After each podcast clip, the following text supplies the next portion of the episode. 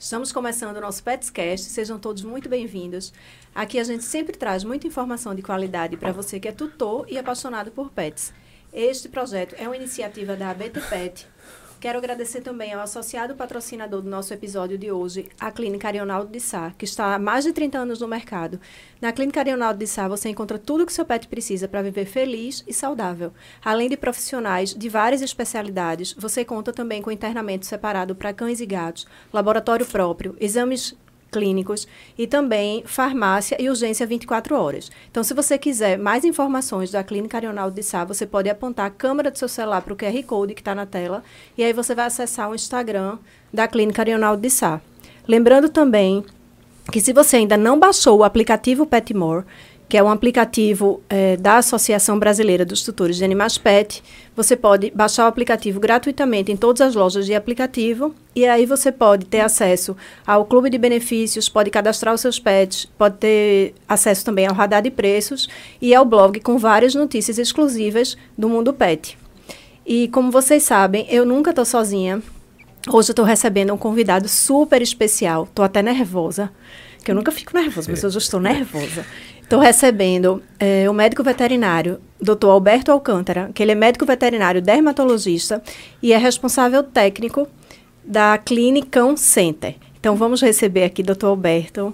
Oi, doutor Alberto. Ah. Que prazer receber o senhor. Tô até nervosa, viu? Você disse que tá nervosa? Eu também tô, viu? Não, de jeito é, nenhum. Embora a minha idade assim, mas dá um friozinho na barriga, mas tudo bem, fico muito feliz em estar aqui, viu? Obrigado pelo convite. Nós que agradecemos, tá. em nome da associação, eu agradeço o senhor ter aceito o convite e realmente estou muito feliz. Eu tenho certeza que a gente vai está trazendo um tema super importante hoje, né?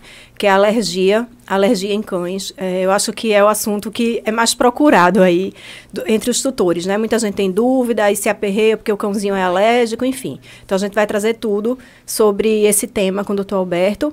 Mas antes da gente é, começar a conversar com o doutor Alberto, eu vou pedir para que vocês assistam um vídeo curtinho do nosso patrocinador de hoje, que é a Arionaldo de Sá, e aí a gente volta. Doutor Alberto vai se apresentar e a gente vai começar a conversar sobre alergias em cães. A gente respira medicina veterinária todos os dias e aprende a amar os animais como sendo nossos. Não é só ter uma estrutura, profissionais qualificados. É preciso amar o que faz, amar os animais, o seu filho de quatro patas. Doutor Alberto, então vamos começar. Antes da gente começar a conversar sobre esse tema tão importante, eu queria que o senhor se apresentasse. Tá. Fala um pouquinho aí da sua trajetória, como é que começou, o senhor decidiu aí, optou, né, por essa área que é a dermatologia. Tá, eu vou, eu vou tentar ser curto, né? Que Não, você, fique super à vontade. Você já percebeu que eu já falo um bocado, né? já falo muito, mas tudo bem, tá?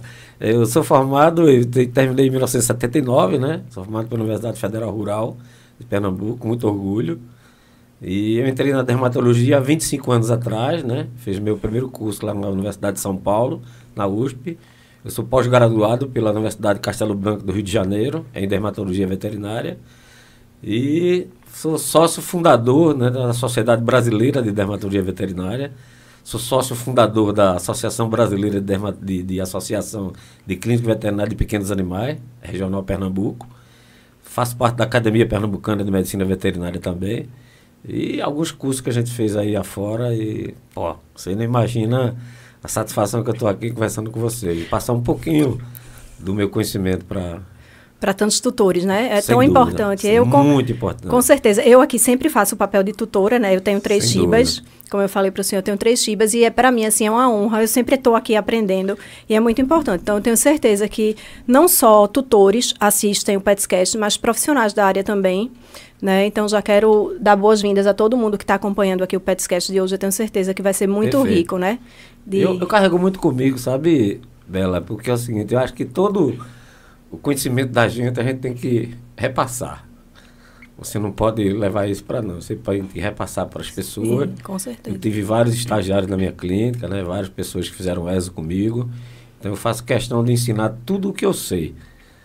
Porque a gente perpetua, né? Esse trabalho que a claro, gente tem na medicina veterinária, principalmente na área de, da dermatologia.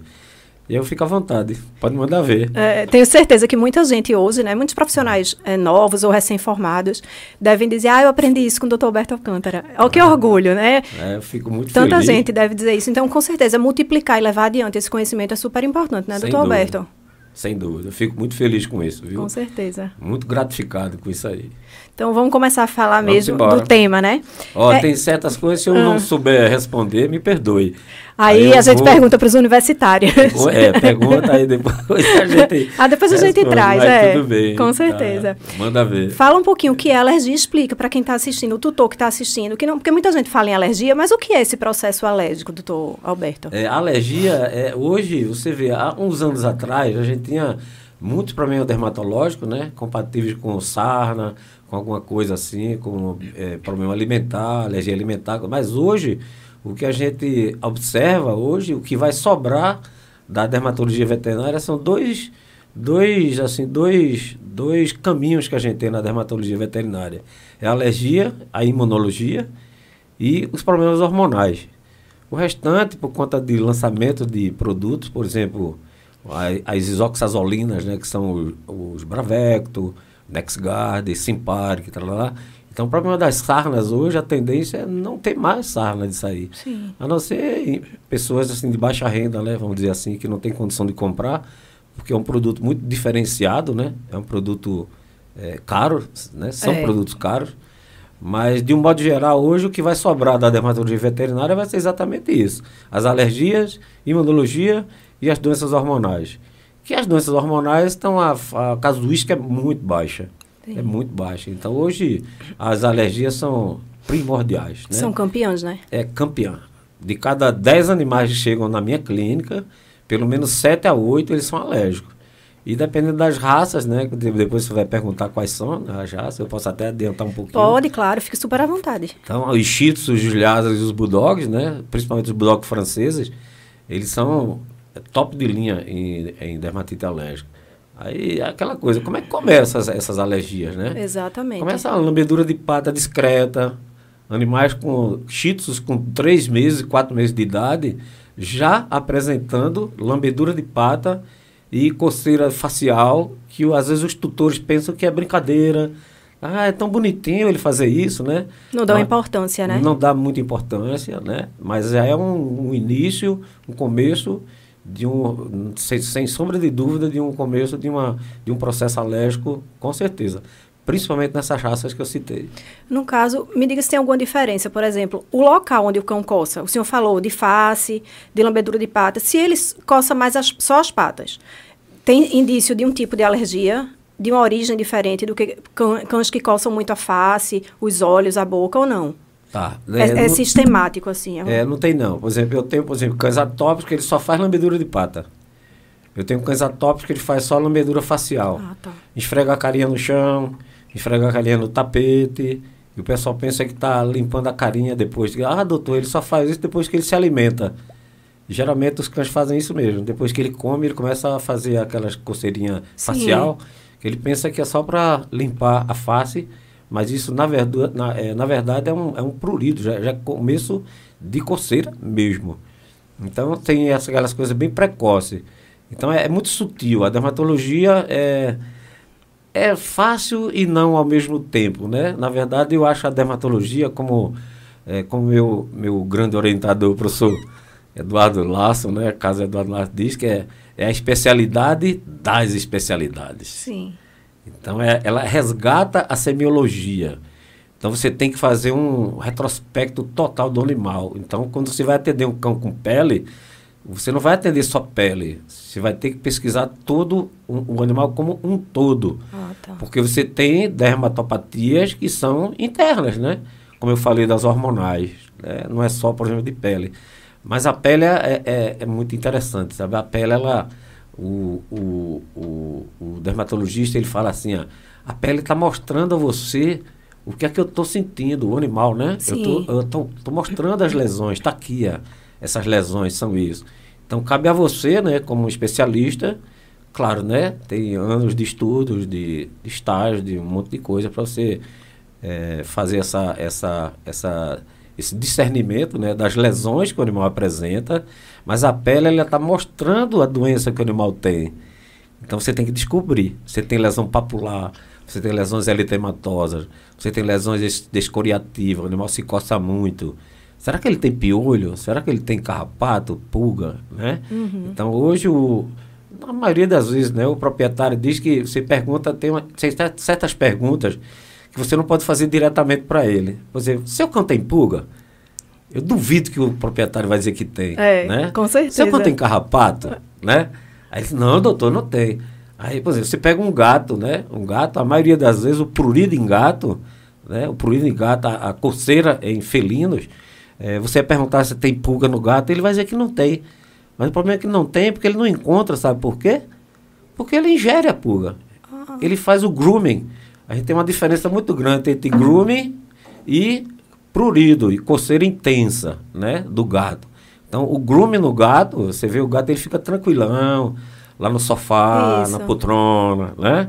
Se lambendo, bem bonitinho, não tem lesão nenhuma, não tem nada. O prurido, ele faz lesões tão agressivas, porque a língua do gato, você sabe como é que é, né?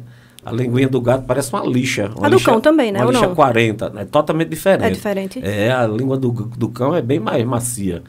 É uma buchinha bem, aquela buchinha amarelinha Sim. de limpeza. O de, lado fofinho, o lado fofinho, fofinho, da bucha, né? Já do gato não, a do Sim. gato tem uma lixa 40. Então ele tem aquelas, pap, aquelas, pap, aquelas pápilas né, no, no, no é, na língua, ele, ele, ele se automutila. O felino ele faz úlcera em questão de, de minutos, de, de, de algum, algumas horas, assim, ele faz úlcera na pele. Porque ele tem cinco armas, né? O felino ele tem cinco armas. O, os dentes, né? A boca e as patinhas. Sim. Parece uma navalha, as, as, Afiadas. Garras, as garras do gato, muito afiada. Então é totalmente diferente do, do cão. Então aí você pergunta um, um, um tutor que você tem, aí você, quando foi que você viu uma pulga ou um carrapato no seu animal. Vê a diferença, né? Claro, com certeza. Aí, ah, doutor, eu encontrei uma semana passada. É a forma de abordar, a né, doutor forma Alberto? de abordagem. Sim, claro. Então, essa abordagem é muito importante. Muito importante. E essa questão que o senhor falou de que os, os tutores acham até bonitinho, ah, tá se coçando, tá se... alguma coisa assim. Isso que o senhor falou de cães que esfregam as extremidades é, ou no sofá, ou no chão, tipo focinho, não sei o que. Isso é um alerta, né, doutor ah, Alberto? Sem dúvida, sem dúvida. Isso é o começo, principalmente nessas raças que a gente comentou. Na raça do Shih Tzu, do Lhasa e dos Bulldog, isso aí já, é um, já tem que se preocupar. Esse uhum. negócio de estar tá lambendo pata, esfregando a carinha no tapete, no sofá, de coisa, já é, uma, já é, um, já é um começo de, de, de preocupação. E isso incomoda muito os cães. Incomoda. É um incômodo muito grande. É o que? É uma sensação de coceira mesmo. É, coceira e poluído intenso. Aí você vê, a idade tem. A, as alergias, ela tem, ela tem, ela tem, por exemplo, tem idades de, de aparecimento. Sim. No caso, por exemplo, de uma alergia por picada de pulga e carrapato, ela pode acometer animais de qualquer idade. Certo. Desde jovem, dois, três, quatro meses, cinco meses de idade até mais velhos e só que a alergia atópica, que é a dermatite geneticamente programada, né, o animal nasce doente. Depois a gente vai fazer abordar mais um pouco sobre a uhum. dermatite atópica, que é um pouquinho mais complicada. Mas isso aí o animal ele, ele já ele já agride demais a pelezinha, mas a idade da dermatite atópica ela começa em torno de dois anos e meio a três anos de idade. Então ele começa com aqueles sintomas e sinais de lamber pata, é, lamber pata discretamente, coçar o focinho discretamente, com 3, 4, 5 meses. E aí, dependendo da raça, que a gente já especificou, uhum. com dois anos, dois anos e meio, três anos, ele começa a exacerbar isso aí tudo. E os cães podem desenvolver a alergia com mais idade. A gente até estava conversando anteriormente né, sobre isso. Um cão com seis anos, que nunca apresentou esses sintomas, ou com cinco anos, é possível ele com, desenvolver, começar a apresentar essa, esse quadro pode, alérgico? Pode, pode, né? Tranquilo, Bela. Agora, sabe por que, é que acontece? É porque é o seguinte e, o cão ele, vai para um, um veterinário que não é dermatologista, certo? Ele vai para um clínico. Então ele não tem aquela, aquela aquele olhar, aquele né? olhar clínico, né, do dermatólogo, né, ou do dermatologista. E aí ele tira aquilo ali como se fosse alguma outra coisa. Então ele faz um diagnóstico, é, não é errôneo não, mas é um diagnóstico que que ele esquece da É como se fosse um pali- ele faz tipo um paliativo, né? Isso, perfeito. Aí o que é que faz? Corticoide corticoide. Então, o animal está coçando, é corticoide. É impressionante o negócio desse, sabe? Ou quando não, por exemplo, o animal está se coçando, é sarna. É, isso há, há, uns anos atrás era assim, né? Ainda hoje ainda existe algum, alguma coisa desse tipo. Mas o animal está se coçando, corticoide. Corticoide, corticoide, porque o corticoide melhora tudo. Sim, é, é um milagre, né? É um milagre. É. Mas você tem que saber a causa daquilo ali. Por que, é que esse animal está se coçando? É uma alergia por, por parasita? Por picada de pulga ou carrapato? Uhum. É uma alergia alimentar? Ou é uma dermatite atópica? Essas três alergias, que são, a gente chama de as três que a gente chama na área dermatológica, né? As três. Quem são as três alérgicas, né? As doenças alérgicas? É a alergia alimentar, a dermatite atópica e a alergia por picada de carrapato e pulga, que é a DAP, que a gente chama. A dermatite alérgica por picada de ectoparasita. É, sim. Antigamente se falava de DAP, DAPP, que era dermatite alérgica por picada de pulga. Mas hoje a gente bota um E na frente porque é dermatite alérgica por picada de ectoparasita. Tá. É como doença hematológica, né? Não é o assunto de hoje, mas tudo bem. Não, mas pode ficar à vontade, porque eu acho que os assuntos sempre, né? sempre é, é estão interligados. Interligados, é. isso, é. Doença isso. hematológica hoje você fala, ah, antigamente falava uma doença transmitida por carrapato. Até a nomenclatura é errada, né? Não é doença transmitida, é doença do carrapato que eles chamam, né? Isso. É doença transmitida por carrapato. Sim. Mas não é só, só o carrapato que está envolvido, né? Você tem carrapato, você tem pulga, tem piolho, tem um monte de outras coisas. Tem lixacaro, que é do gato. Tem um, um monte de... a pulga, né? A própria pulga.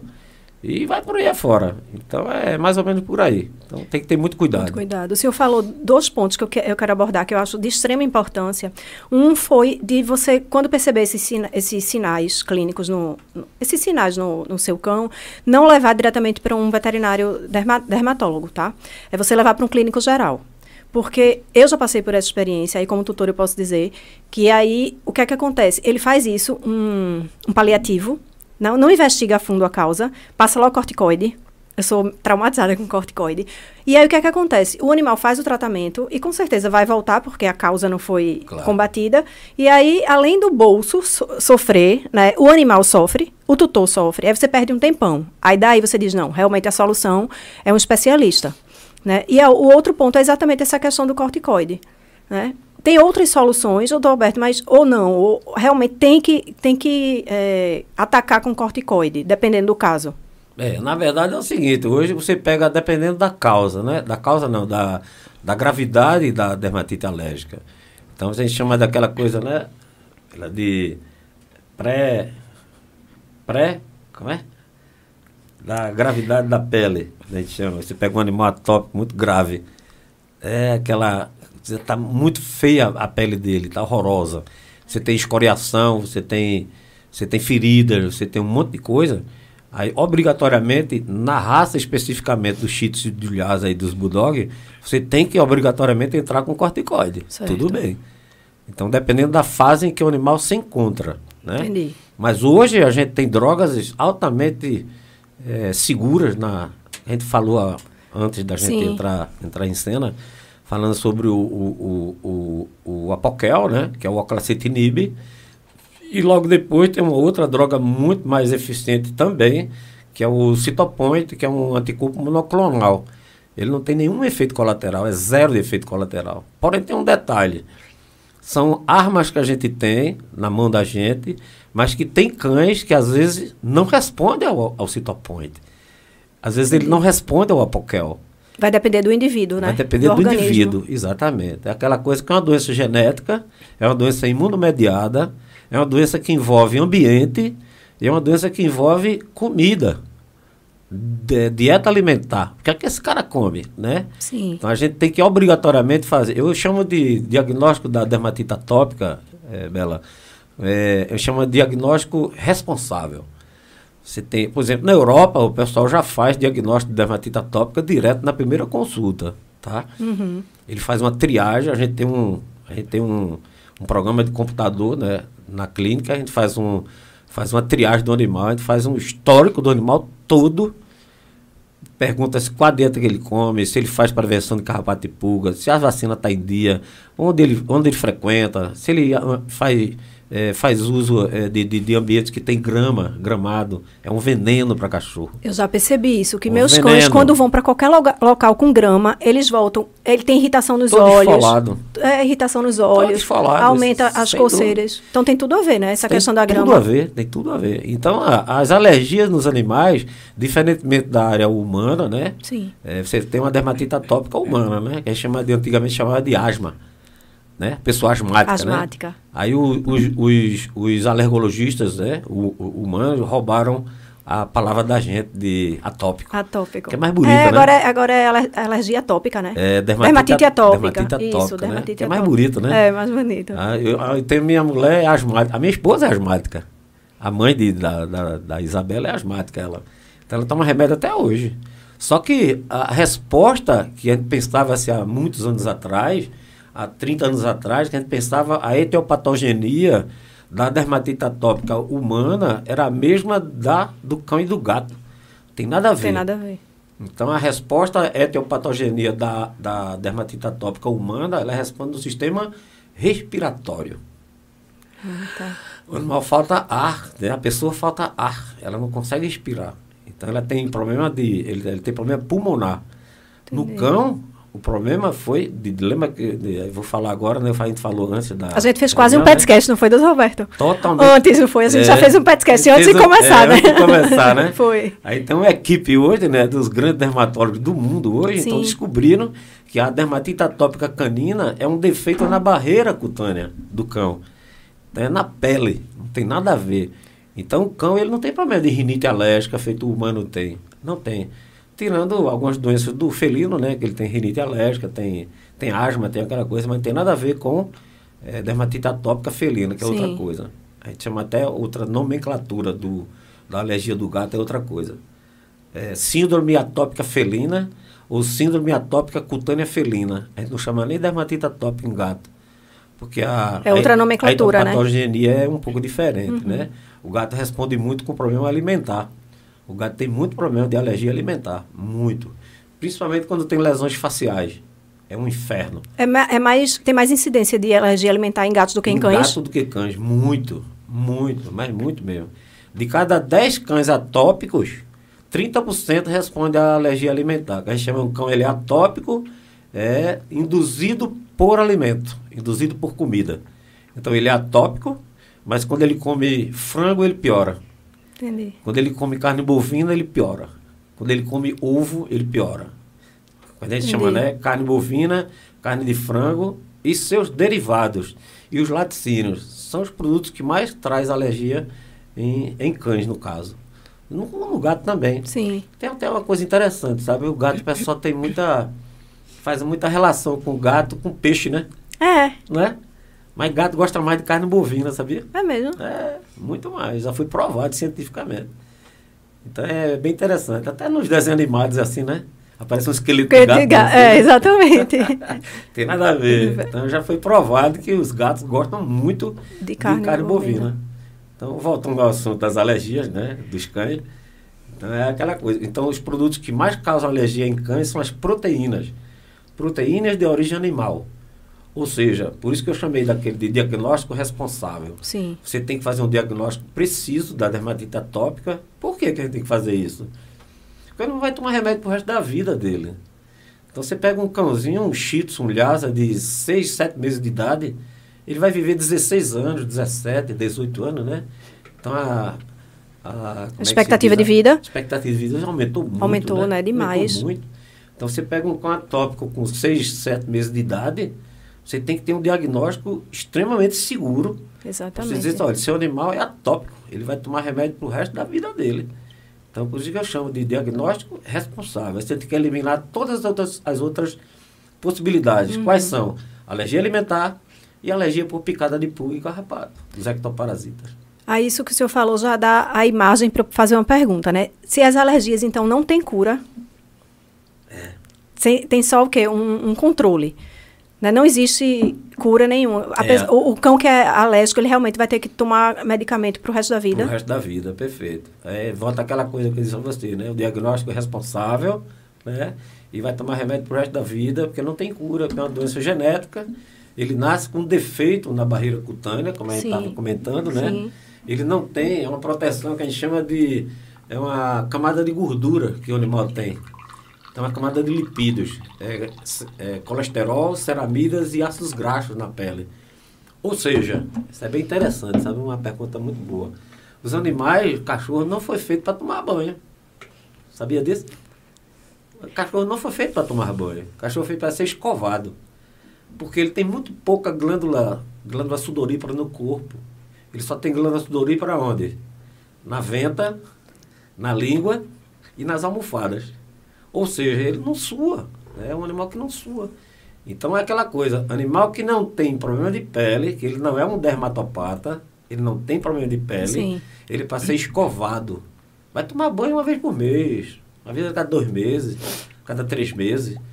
Eu tenho um cliente meu lá que tem canis, ele dá banho nos cachorros a cada seis meses. Escova todos os dias. Não tem mau cheiro, não tem queda de pelo em excesso, não tem nada. Os animais são perfeitos. Mas eles não são dermatopatas, eles não, ah, são, ele não tem doença de pele.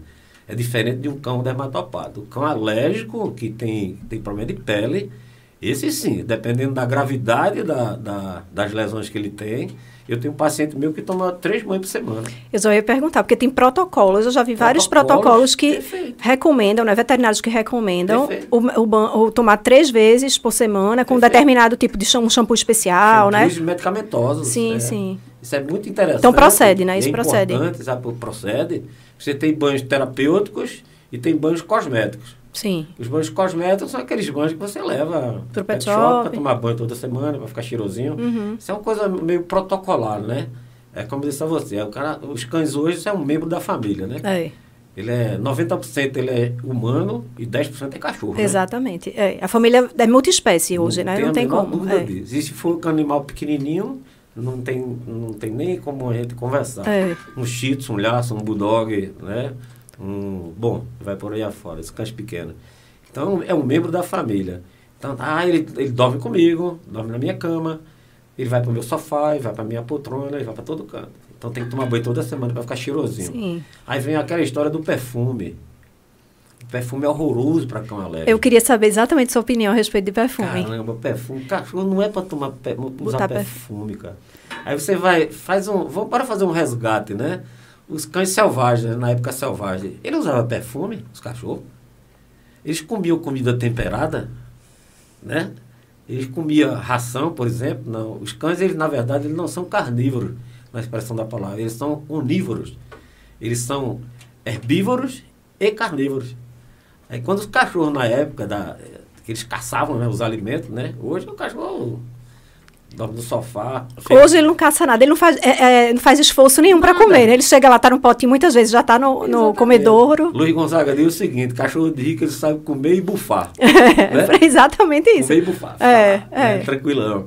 Mas naquela época eles tinham que caçar para comer. Uhum. Então eles pegavam animais que eram herbívoros. Alce, viados, esses animais que comiam é, planta, né? Capim, essas coisas todas. Sabe qual era o primeiro lugar que eles comiam? O estômago. O que é que tem no estômago? É verdura, capim lá dentro. Ele Sim. comia primeiro aquilo ali e depois eles iam comer a parte de proteína, a carne. Por isso que eles são, eles são classificados como onívoros. Já o felino não. O felino é carnívoro na expressão da palavra. Os felinos ele tem problema, inclusive ocular, né? Ele tem algumas proteínas, algumas enzimas e alguns, alguns aminoácidos que ele não fabrica, ele dá cegueira. Sim. Inclusive eu tenho, é engraçado, né? Essa medicina é interessante, né?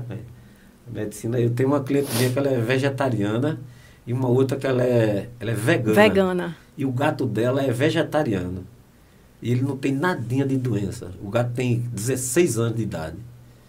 E a literatura fala que o gato tem que comer proteína de origem animal. E ele, ele não come? Ele não come, ele só come vegetal. Ele come, é, come soja, é, sei lá, brócolis. Isso não prejudica qualquer. o animal, doutor Alberto? Teoricamente, sim. sim né? No felino, no caso do felino. Uhum. Do cão, não, né? O cão pode comer, ele uhum. pode ser vegetariano. É tanto hoje que a, a hoje a, o que se fala hoje é comida natural, né? Comida, estamos na era da comida natural, comida natural. da alimentação natural. É. é eu tenho, tenho, tenho umas três colegas nossas aqui em Recife que elas são nutrólogas, né? Chama nutróloga, eu trabalho com nutrição animal. Sim. Eu costumo dizer isso, olha, ah, meu cachorro só come comida natural. Tudo bem, concordo. Só que seu cachorro é alérgico. Agora peça para ela ligar para mim. Ela é nutricionista. E eu sou dermatólogo, né? Sou dermatologista, precisa trocar figurinha. Claro, com certeza. Conversar, porque tem proteínas que o seu cão não pode comer. Então, bora fazer uma. Eu não sou contra a ração natural. O problema da ração natural, o que é que acontece? Da é alimentação natural? É, eu não sou contra, não. Agora, o problema é porque você não sabe que quantidade de coisas você está dando para o animal. De vitamina, A, B1, B2, B6, B12, tal, mineral, cálcio, fósforo, você não sabe. Ou seja, o cão que come comida natural, ele obrigatoriamente ele tem que fazer uma suplementação. Sim. Obrigatoriamente. Tá? Então é, é aquela coisa por aí. Como a gente comentou, comentou um pouquinho antes, né? Então os cães alérgicos, eles são alérgicos à proteína de origem animal.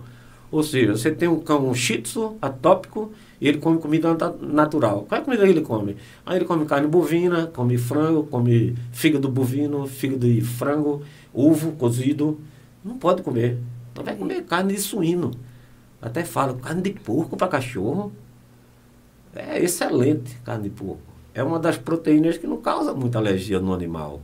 Ou quase nada. Sim. E bode, carneiro, peixe, né? Peixes, qualquer peixe pode ser. O melhor dos peixes seria a sardinha. É o melhor peixe que tem. Rico em ômega 3, ômega 6, aquela coisa toda. Então você tem que ter aquele, aquela conversa entre a nutróloga, né, a nutricionista, uhum. com o dermatologista. Tem que ser um acompanhamento aí e em equipe, né? Troca de figurinha. Muito importante. Olha, eu sou formado há 43 anos de formado. Eu converso com meus radiologistas, eu converso com meus patologistas, eu converso com todo mundo para a gente trocar figurinha. Meu veterinário é doutor André, André Guimarães. André Guimarães. Um abraço grande, cara, para tu. Se ele estiver assistindo, adoro né? Você, Espero que ele é. esteja assistindo, Beijo mandando um grande, abraço viu? aí para você. Adoro você. Então, meu amigo André, conversa com o doutor André, né? Conversa com Isabela, conversa com várias pessoas. Sim. Não tem nada contra. Os médicos humanos não fazem reuniões, né? Para discutir casos complicados. Por que, é que a gente não pode fazer? Claro. Não é verdade? Aí, aproveitando esse gancho que o senhor falou da alimentação natural, que é importante estar com um, um médico dermatologista e um nutrólogo, enfim, para fazer o acompanhamento daquele, da alimentação daquele Perfeito. animal. Então, deixe aí um recado já para os tutores que, por conta própria, decidem trocar a ração pela alimentação natural e eles mesmos, a critério próprio, fazem a alimentação. Acho que até confundem a alimentação natural com a alimentação caseira, né? Isso. Isso é, é outra coisa que é, é importante, coisa, né? Perfeito. Então, a alimentação natural, ela tem que ser é, conduzida por veterinário que trabalha na área de nutrição, né?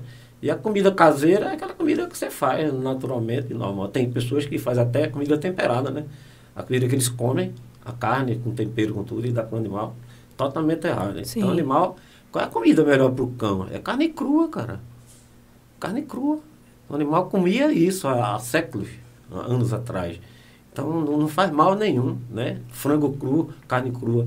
Mas hoje, pela aquela tendência né, da industrialização, das pessoas que trabalham, né? Marido e mulher trabalham, trabalham tem as rações que é muito mais... É, São mais, mais práticas, mais prática né? de você Isso. usar. Nada contra. Eu gosto de comida industrializada.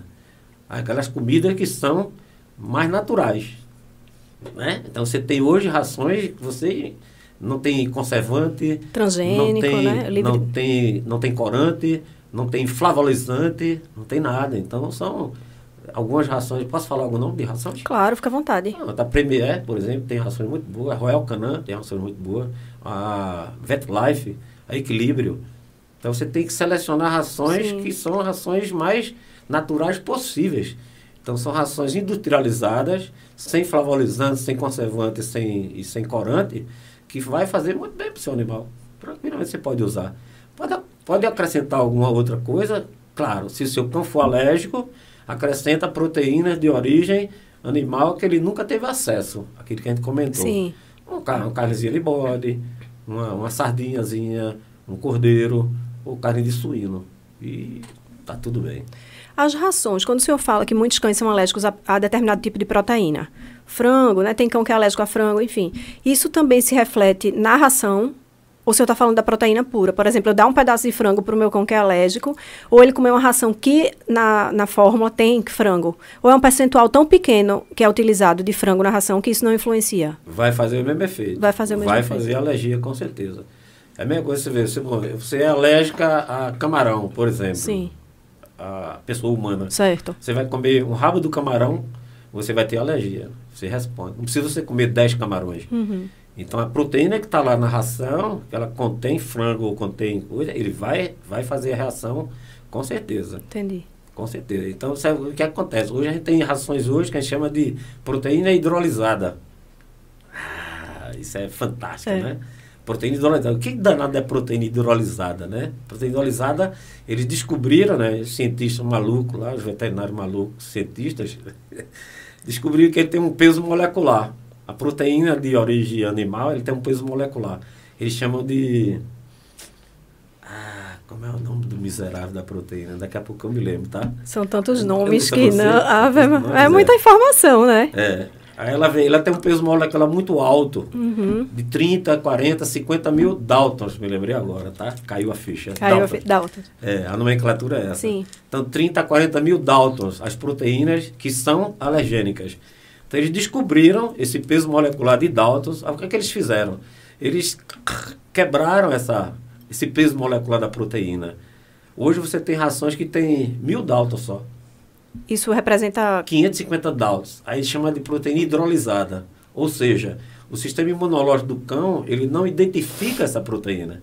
Ah, entendi. Ela passa direto. Eu até faço um exemplo interessante, sabe? Por exemplo, o cão é acostumado a comer, bora dar um exemplo assim, é come- acostumado a comer pedigree. Pedigree, certo? Sim. Então, pedigree, para o sistema imunológico do cão, a pedigree chama-se Maria. Certo? Aí a pessoa vai, não, eu quero mudar a ração, eu não vou botar pedigree, não, vou botar Royal Canin. A Royal Canin não é Maria, a Royal Canin é Severina, o nome dele. Aí quando ele come a proteína, a, a Royal Canin, o sistema imunológico vai identificar. Aí ele, opa, quem é você? Eu não conheço você, eu não sei essa proteína, eu conheço Maria Sim. eu não conheço Severina. Aí ele reage. Por isso, dessa transição que você tem que fazer da dieta alimentar, você tem que fazer uma transição bem gradativa. Misturar 50% de uma ração, 50% da outra. E aí você vai gradativamente, aí tira a pedigree e entra com a Royal Canin. Aí ele responde como? Ele responde com vômito ou diarreia. Exatamente. Transtorno gastrointestinal. Isso é muito comum. E o cão que é alérgico alimentar, 30 a 45% dos cães que têm alergia alimentar, ele faz transtorno gastrointestinal. Ele faz diarreia e faz vômito. Ah, doutor, meu cão só faz cocô pastoso.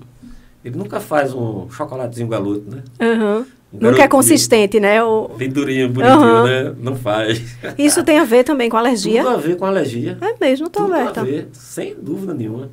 Aí você já fica ligado. Sim. Aí, aí volta aquela história das raças. Qual é a raça do seu cão? Um shih tzu. Ah, então vamos lá, vamos investigar. Então ele pode ser um cão atópico induzido por comida. Então bora mudar a comida dele, né? Aí por isso que a gente tem que fazer aquele ah, o diagnóstico responsável. Sim, com Então, certeza. fazer ração é dieta de exclusão. Então, dieta hipoalergênica.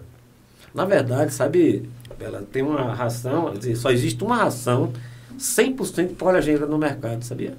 Porque tem muitas marcas que Tem se muita dizem. ração Royal Canin, Equilíbrio, se intitulam hipoalergênicas, né? Tem um nomezinho lá, né? Isso, hipoalergênica. Mas a única 100% hipoalergênica é uma da é, Ultra Hipo, da VetLife. O nome dela é esse mesmo, é Ultra Hipo. Hipo. Ela é uma proteína hidrolisada de, de peixe, mas ela é 100%. Sabe o que o pessoal descobriu na, na França? A Royal Canin é uma fábrica de ração de Lyon, da França, né? Aí é, eles descobriram uma contaminação por fungo na fábrica da ração. Então, esse fungo estava causando alergia nos animais. Nossa. E os cara, esse cara que eu falei para você, do Thierry Olivry, que é um pesquisador né, científico da dermatite a- atópica, foi ele que descobriu. Então, hoje, algumas fábricas europeias hoje, ela é toda fechada. Parece um... Lembra daquele menino? É, faz muitos anos, acho que você não se lembra, não. É, diga você que eu mudo de assunto, só me xinga. Não, mas é assim, é uma conversa. Eu não disse que a gente vai conversar, tá aqui para um menino conversar. americano que ele tinha uma, ele tinha uma alergia é, crônica, ele morava dentro de uma bolha. Ah, entendi. É totalmente isolado, né? Dentro de casa, ele morava dentro de uma bolha. O pai eh, tinha condições né, financeiras, ele morreu depois, né? Uhum. Tem uma alergia extremamente gravíssima de ácaros e fungos ambientais e bolores ambientais. Ele morava dentro de uma bolha, dentro de casa. Ele fez uma casa numa bolha dentro da casa dele. Para ficar totalmente isolada. Oxigênio puro, limpinho. Todo, se ele saísse de lá, ele, ele morria. Nossa. Aí, um tempo depois, ele, ele, ele faleceu. É mais ou menos por aí, entendeu? Entendi. Então, houve uma contaminação e o cara descobriu essa contaminação do por fungo, por fungo na Royal Canin hipoalergênica. Por isso que a gente hoje fala, as fábricas hoje estão tudo hermeticamente fechadas. Sim. Fechadinhas. Para evitar esse tipo O que de. está dentro não sai, o que está fora, Fora não, não entra. entra. Né? Entendi. É mais ou menos por aí. Ô, doutor Alberto, e quando é, o cão ele chega num veterinário dermatólogo, qual é o primeiro passo que deve ser dado? Assim, tem uma regra ou cada é, veterinário dermatólogo tem seu protocolo? Hoje, ou existe um protocolo geral, assim, ah, eu levei o meu cão, ele está se coçando muito, está com lambedura excessiva, o que é que o, o dermatólogo vai fazer primeiro? Vai, fazer, Mas- vai por exclusão, né? Não, sem Ou não? dúvida. Você vê aquilo que eu falei para você. A gente tem um, a gente tem um prontuário, né? Chama prontuário dermatológico. Sim. A, gente, a consulta dermatológica, na verdade, quando é a primeira vez que o paciente vai lá, ela é em torno de. Bom, graças a Deus eu já tenho algum, alguns, alguns anos de estrada, eu já não demoro muito. Mas o normal de um cão que chega para fazer uma consulta dermatológica é pelo menos uma hora de consulta. Aí tem uma coisa interessante, sabe? Você vê aí, puxa. Que os meus pacientes, né, quando chegam lá, meus pacientes são os cachorros, né? Sim, claro. Eu estou me acostumando com o nome de tutor. Tutor, né? é. Na minha época é proprietário Proprietário, dono. é. Eu acho que é dono. É, eu hoje é gosto de você, que manda você sou eu, né? Aquela coisa. É. É mais ou menos por aí. Aí, a, a maioria das vezes são, são mulheres que vão para o meu consultório, né? 70%, 80% são Sim. mulheres. Aí é engraçado que começa a conversar sobre, às vezes, até a vida particular dela. Depois é que a gente vai falar sobre o cachorro. É, é O senhor engra- atua como psicólogo também, é né? engraçado. é isso que eu queria chegar. Psicólogo e psiquiatra. Psiquiatra. Aí tudo bem. Aí, como eu gosto de escutar também, aí tudo bem, mas vamos lá. Mas tem um protocolo, né? A gente tem normalmente a consulta dermatológica, ela demora pelo menos uma hora. Então você faz todo o histórico do animal. Então aquele que eu falei, né? Você tem que é, é, descobrir o animal por dentro e por fora. Sim. Não é só pele, de modo geral. Então, eu nem olho para o cão quando ele chega na clínica. Um cão, um cão de pele, doença de pele, eu nem olho para ele. Entendi. Porque, às vezes, você visualmente, você às vezes quer, às vezes, induzir algum diagnóstico precoce, sabe? E você pode se enganar. Aí você olha, né, Belinha? Eu acho que isso aí é uma sarna demodesca, isso aí. Eu acho que esse cara é atópico, né? Eu acho que isso aqui, então não acha nada. Você tem que ter certeza do que, é que você vai lidar, né? Uhum. Então é mais ou menos por aí. Então deixa o cachorro lá, eu nem olho para ele. Faz primeiro a todo o estudo da vida dele, né? Tudo. O que é que ele come, o que é que não come, se passeia, se não passeia, faz controle de carrapato e pulga, se verme, tem vacina em dia, se, tudo, quais são os tratamentos que ele fez antes. Ele é responsivo a corticoide? Então, isso é uma pergunta muito interessante, sabe? Uhum. Importantíssima. Ah, doutor, quando ele toma corticoide, ele fica 100%. Né? A É, velha história é a velha história, né? exatamente. É um milagre. É um milagre. Então já é uma coisa induzida e que você já pensa, cara, esse cara pode ser atópico. Sim. Porque tem uma coisa interessante, diferente. Quando você faz corticoide no cão que é alérgico alimentar, ele não melhora 100%. Ele melhora 30%, 40%. No cão que é alérgico alimentar. Aí você vê como as coisas é bem interessante. Interessantíssimo, né? exatamente. Então, quando você faz um corticoide, aí tomou corticoide, ele melhorou? Ah, doutor, melhorou muito pouco. Quando você muda a dieta dele, ele melhorou? Ah, melhorou bastante.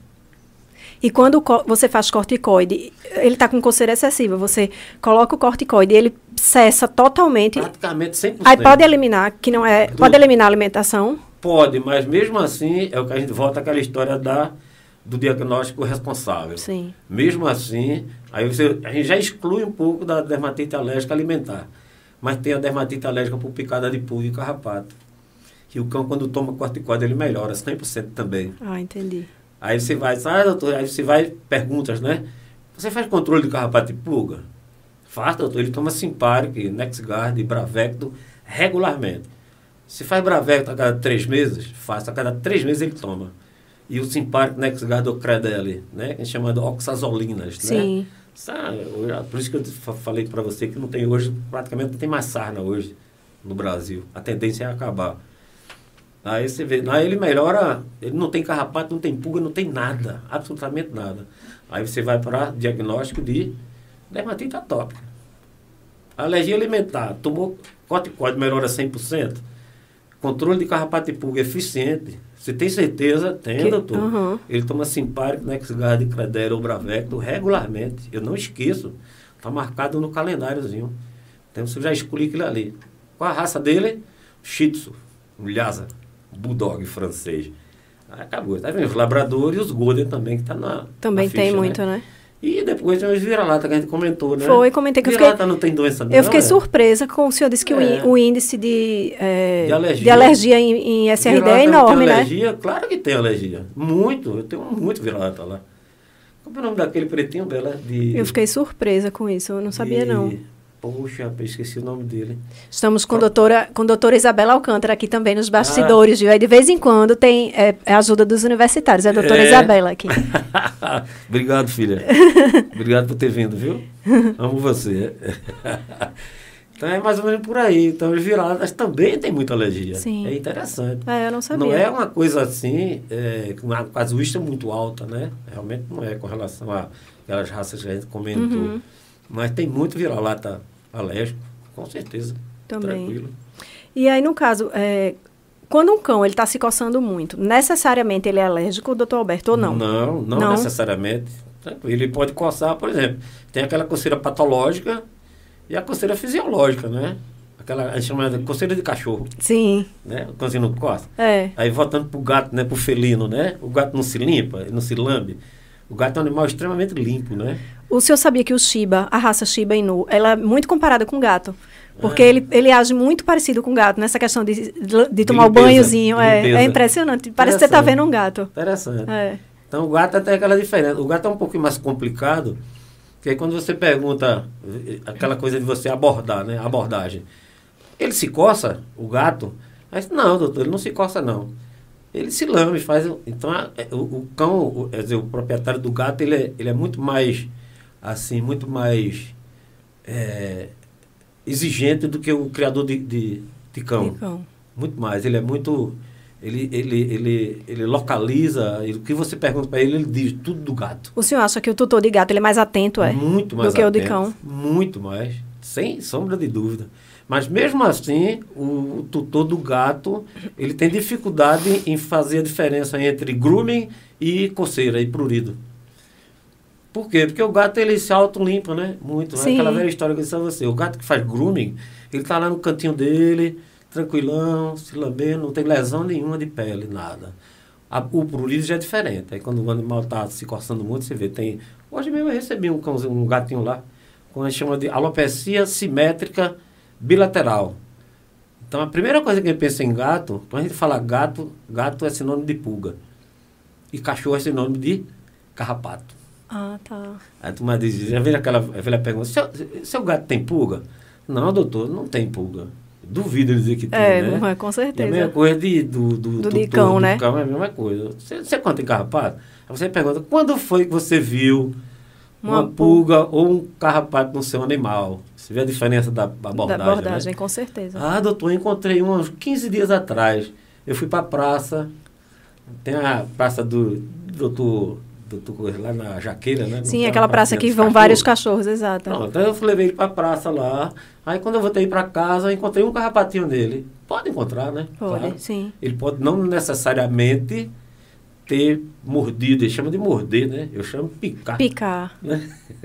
É, eu sempre escutei picar. Pode ser qualquer coisa, é. O pessoal chama morder, né? Eu digo, bom, eu não sabia que o cachorro tinha, o, o Capa- tinha dentro, né? É. mas tudo bem. Aí vai lá, mas encontrei um. Mas não necessariamente ele picou ele. Sim. É tanto que essas doenças hematológicas é um, um negócio meio grave, né? Vocês ah, doutor, eu não, não vi nenhum carrapato no meu cão e ele está com babesiose, ele está com erliquiose, ele está com anaplasmose, tá, ele fez a- o exame nele, deu uma anemia grande, plaqueta baixa, trombocitopenia, aquela coisa toda. É porque eu fiz clínica também, né? Agora eu passei para ela, agora eu não quero mais não. Agora Meu é só negócio dermato... pele. é só pele. Pele, eu adoro pele. É, até mais ou menos por aí. Ô, doutor Roberto, e tem cães que se coçam tanto que chegam a fazer feridas, né? Sem dúvida. É, é, é possível também chegar a sangrar de tanto que coça? Claro, ele chega a ter sangramento, escoriação, né?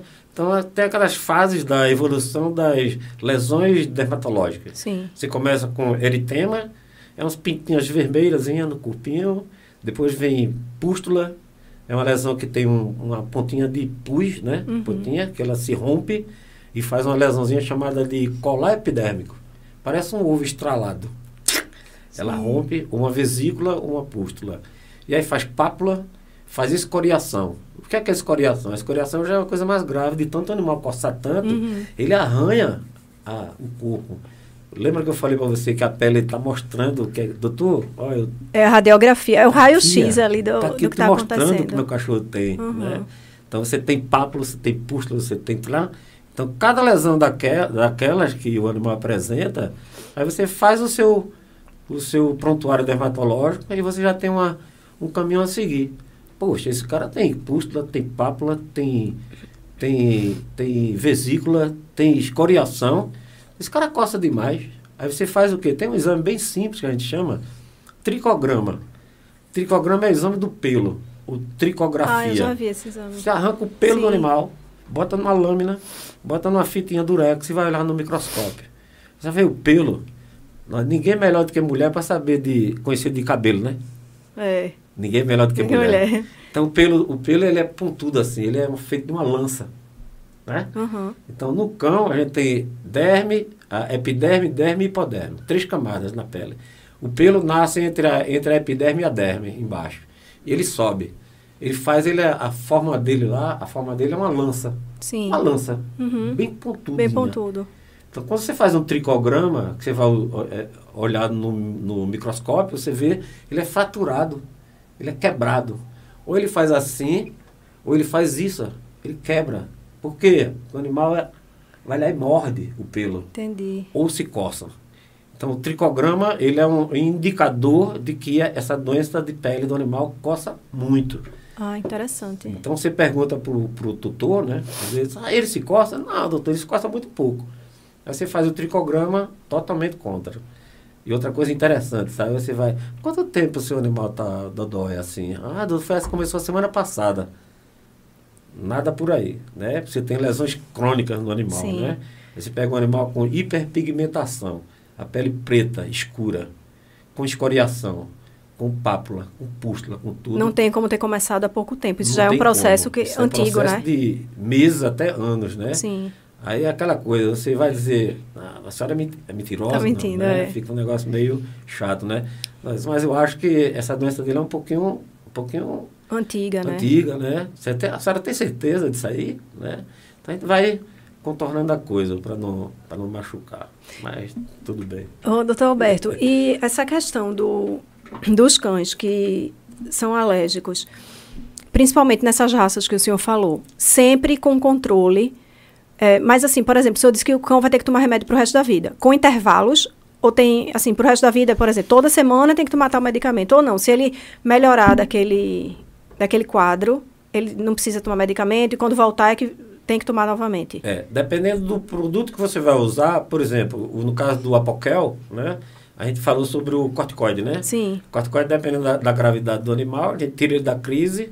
Normalmente eu faço um- uma, uma, uma dose entre 0,5 a 1 miligrama por quilo durante 15 dias, tira da crise com shampoos. Na verdade, essa doença, a dermatite alérgica, ela é multifatorial ou multifacetada que a gente chama, né? Então não é só uma coisa que congrega para que o animal se coce, se morde ou se lambe. são vários Então, fatores, são né? vários fatores que fazem isso. Envolve genética, envolve imunoterapia, né, a imunidade, envolve dieta alimentar, e envolve ambiente onde o animal mora. Então hoje você vê, os grandes, as grandes alergias hoje é devido a animal que a gente chama de criado, que é criação indoor, dentro do apartamento. Sim. Então, dentro do apartamento, o que é que tem? Aquelas de fungos e bolores ambientais. Como é A criação antigamente de cães, como era, né? Os cães eram criados no quintal. soltos, né? Era, levando é exatamente. chuva, Era. lama, comia comida caseira, né? Então o sistema imunológico lá em cima, altamente ativado, né? Então hoje os animais são tudo, né? só vivem em almofada, Vivem cada vez em ambientes menores. Exatamente. E em contato com tecidos. e muito fechado, É. ambiente fechado. E o índice de alergias humanas também aumentou muito. Você vê hoje que tem crianças alérgicas hoje no mundo, é assim, por conta exatamente disso. Dessa convivência, né? Convivência. Você vê as crianças hoje, vê, fica em casa jogando videogame, celular ou computador, né?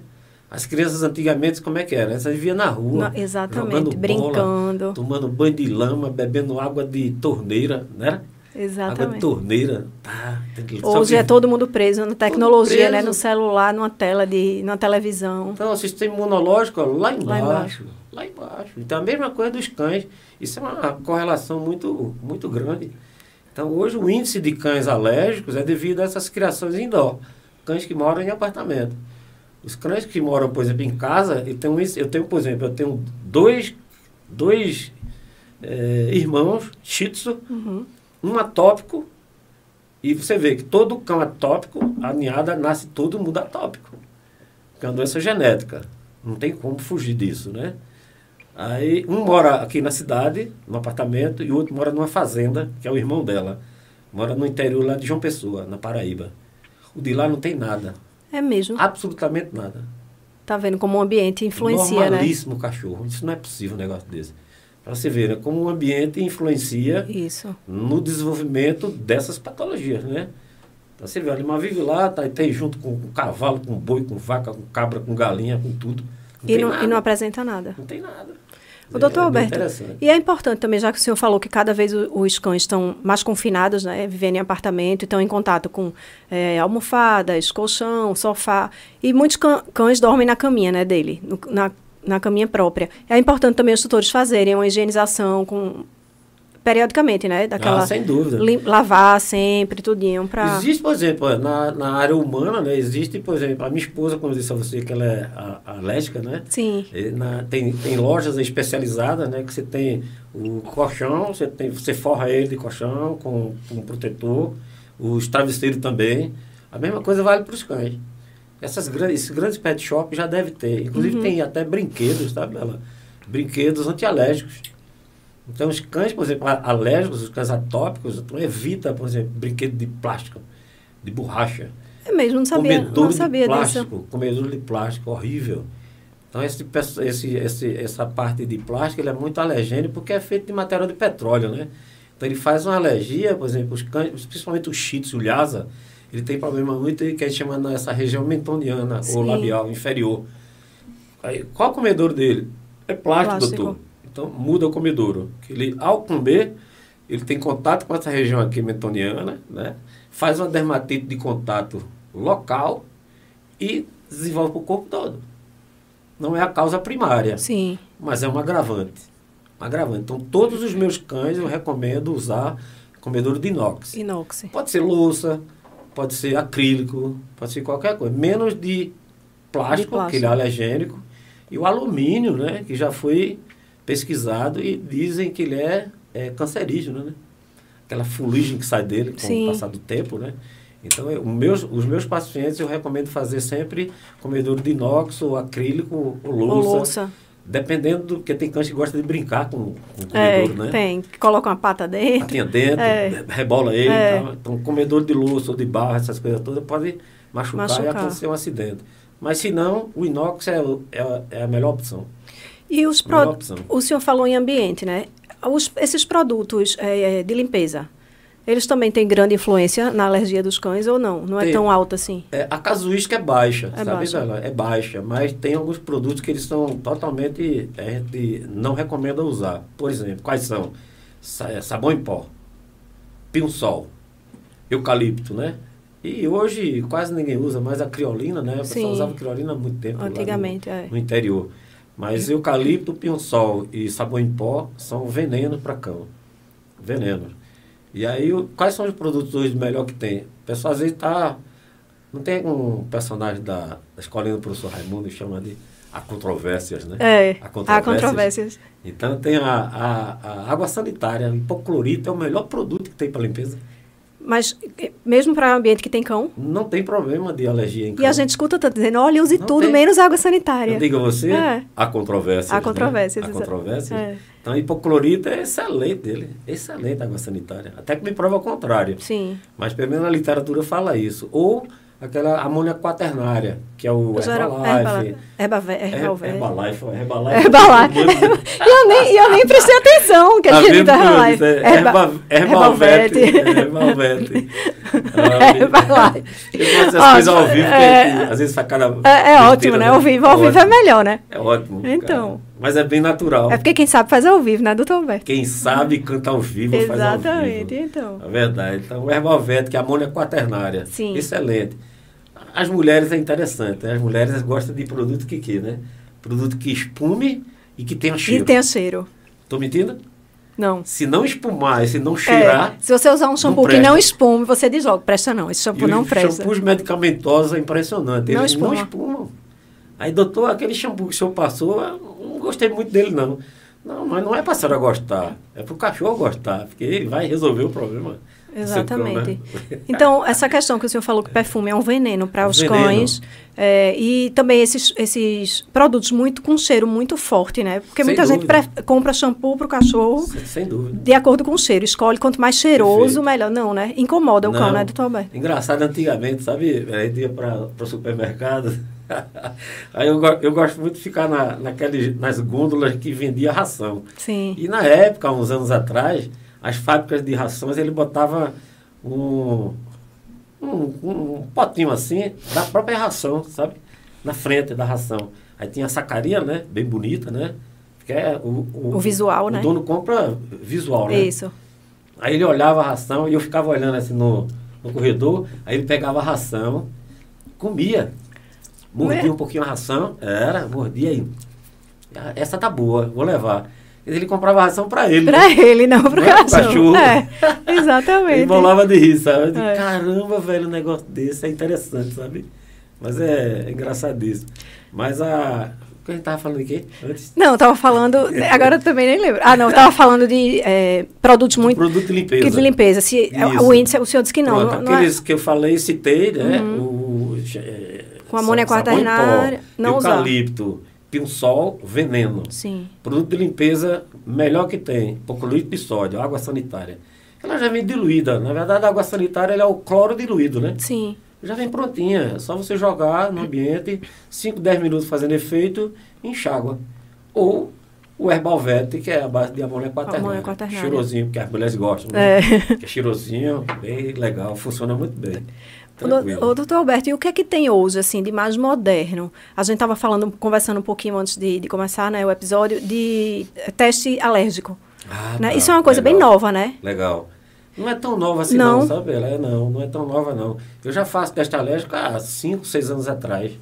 Então, na época a gente tinha é, os testes é, é, alérgico intradérmico. A gente usava seringa de insulina. Não sei se, não sei se Belinha alcançou. Alcançou, não foi? A gente fazia teste alérgico com seringa de insulina. Então a gente fazia marcação, só que Sim. no cão é diferente do humano, que o cão tem pelo, né? A gente tem que fazer uma tricotomia.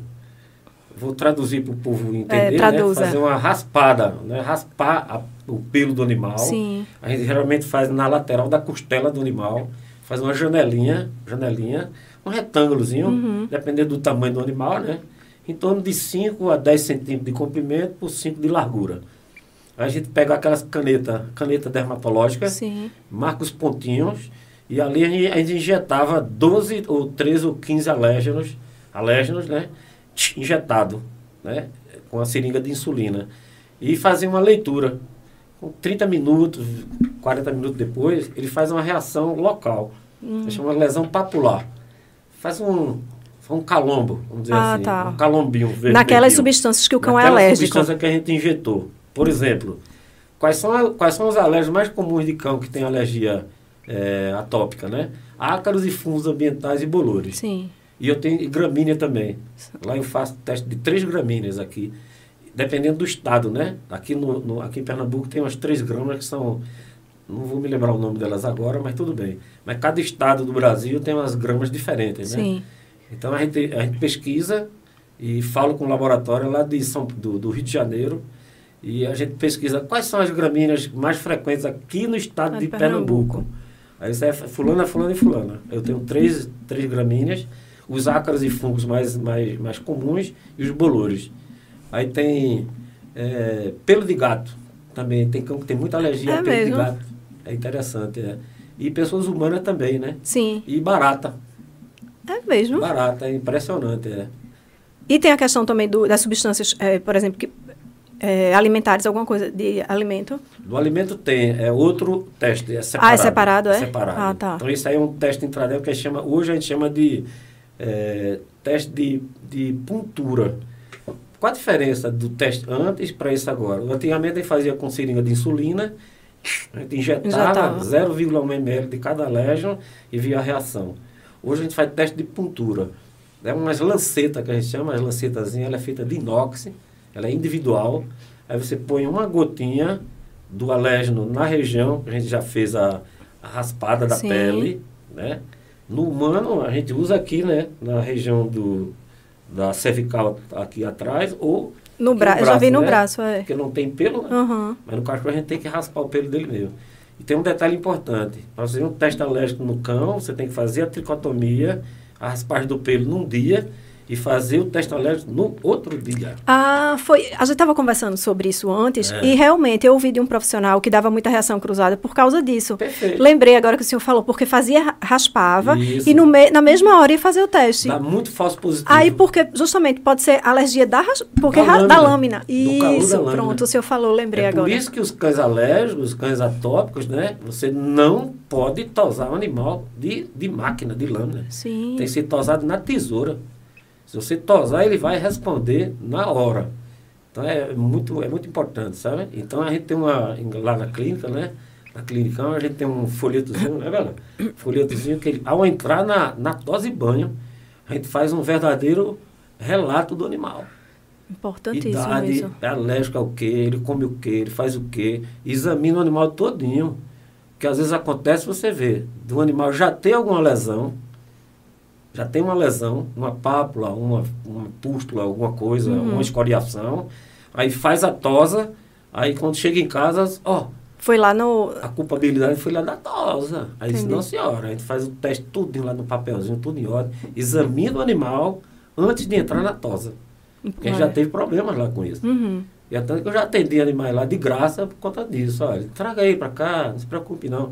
Aí eu digo, olha só, esse cão é alérgico, isso aqui não foi ocasionado pela, pelo tosador nem nada. Então, mas não tem problema, não. a senhora não vai pagar consulta nenhuma, absolutamente. Mas de antemão, fique certa de que é isso. Então, daqui pra frente, seu cão tem que ser tosado na tesoura. Na tesoura. Jamais na máquina. Nunca na máquina. Uhum. E reage mesmo. Não é a máquina, em si, é o calor que ela frequenta.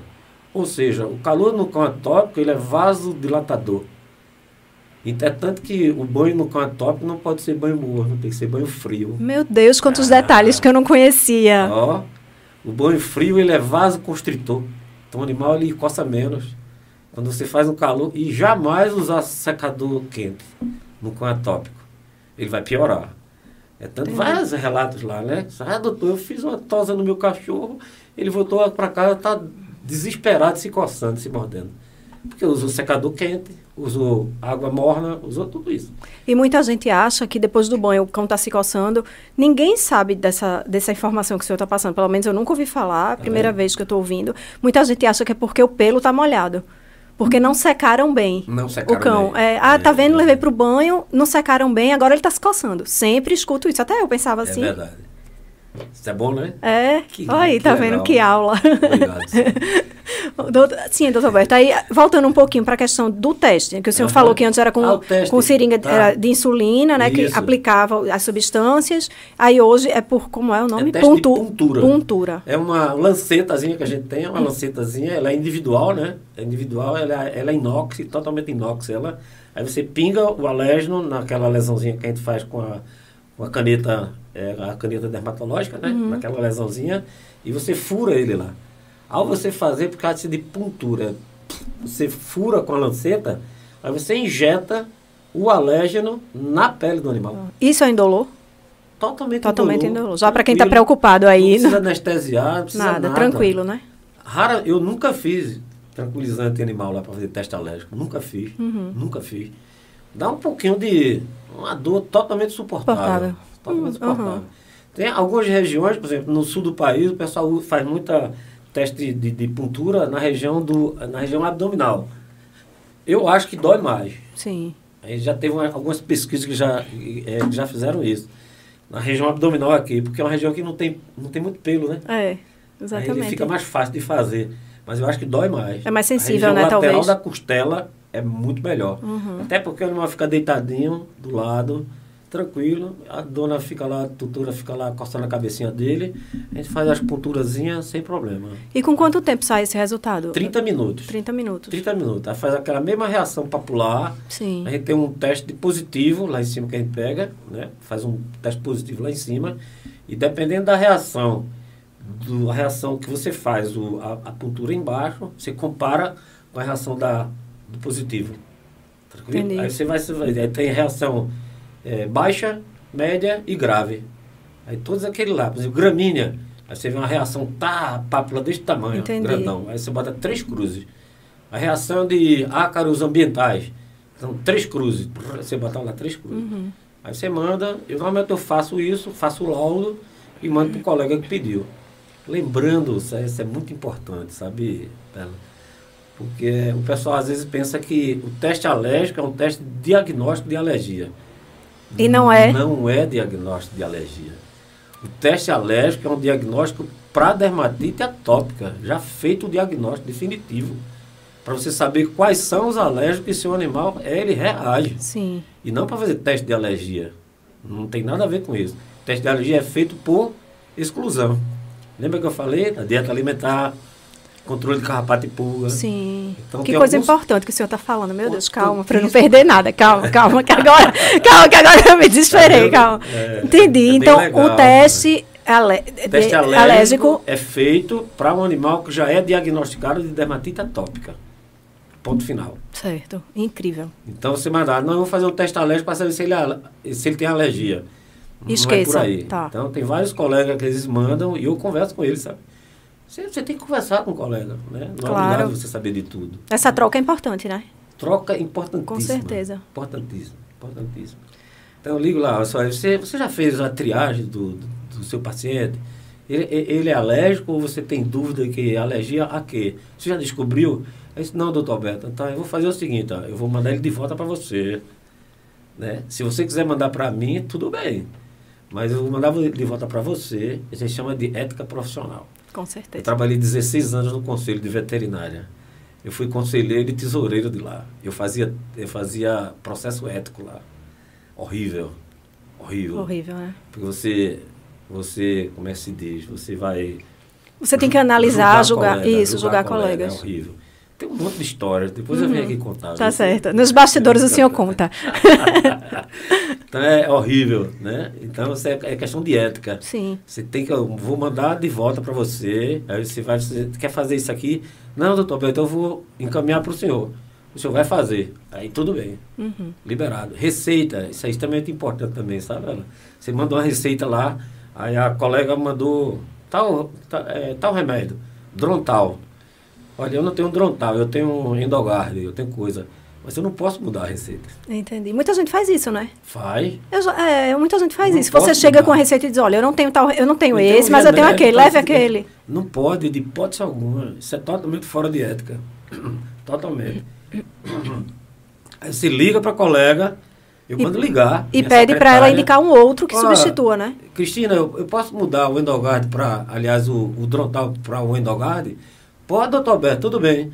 Aí eu, eu mudo. Mas se não, só não tenho não. A senhora vai comprar em outro canto. Uhum. Aí Entendi. vem aquela velha ética, né? Então é mais ou menos por aí. Ô, doutor Alberto, e essa questão do teste? O senhor falou que o- o- um- os testes para alergia alimentar, alergia não, né? Hum, Alimentar são separados. É alergia alimentar ou intolerância que eles chamam, né? Tá. Intolerância alimentar. Ele é separado. Ele é separado. E obrigatoriamente é bom fazer os dois? Existe. é. eu gosto de fazer, é, eu gosto de fazer é, a, a dieta de exclusão. Ah, tá. Eu acho mais seguro, sabe? Se for cachorro. Se for gato é complicado. Se o gato é um sem vergonha, né? O gato é safado. Ele abre geladeira, Não. ele abre prateleira. Mas tem cachorro ele que abre tudo. geladeira, viu? Tem também. Tem também. Mas o gato Tem umas é muito- pecinhas. o gato é muito mais safado. O gato é impressionante. Então, para você fazer diagnóstico de alergia alimentar em felinos, é muito complicado. Sim. Muito complicado. Principalmente, você sabe que os gateiros não só tem um gato, né? Tem vários, é verdade. Quantos gatos você tem? A maioria tem mais de um. É, a maioria eu tem mais de um. oito, eu tenho nove. Isso. Eu tenho um cliente da gente, né? Arinaldo. Né, Belinha? Adora a Bela. Arinaldo tem 50 e... 58 gatos. 58 gatos ele tem em casa. Um absurdo, né?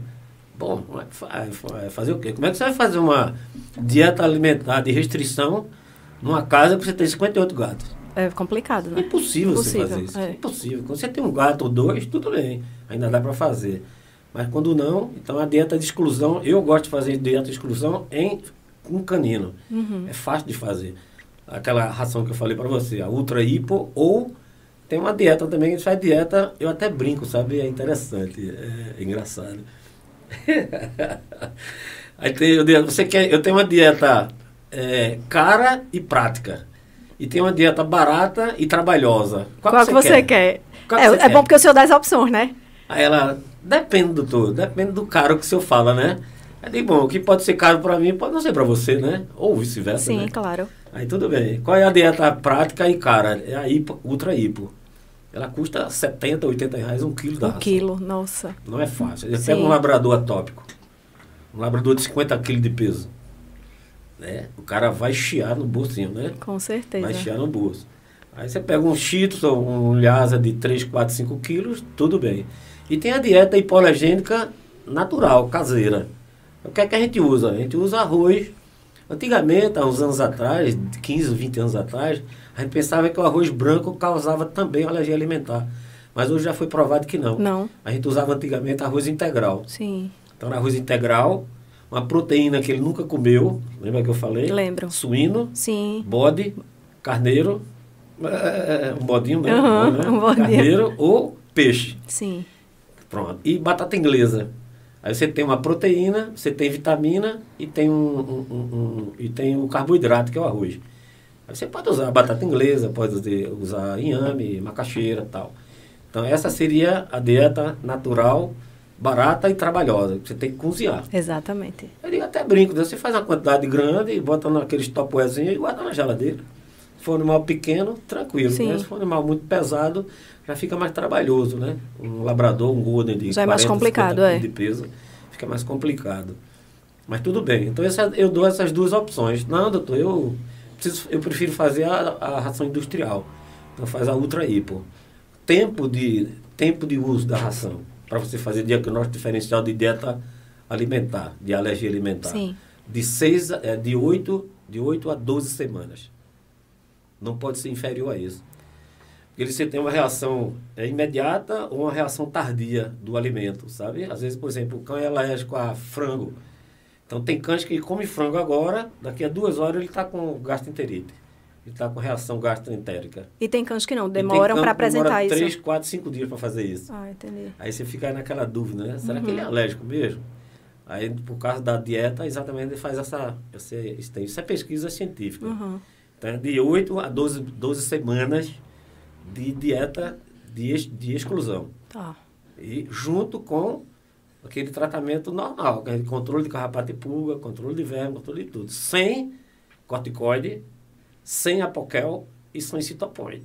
Que é Entendi. aqueles produtos que a gente chama de antialérgico, né? Uhum. Porque se eu fizer corticoide junto com a dieta, o cachorro vai ficar filé. Vai, com Eu certeza. não vou saber se ele é alérgico Uhum. alimentar ou não. Ah, exato. né? Então a gente tira o corticoide e faz só a dieta durante esse tempo todo. Se ele ficar bem, eu digo, reza de pé junto, 10 Pai Nosso, 10 Ave Maria, que ele responda muito bem a É. dieta alimentar. né? Exatamente, com certeza.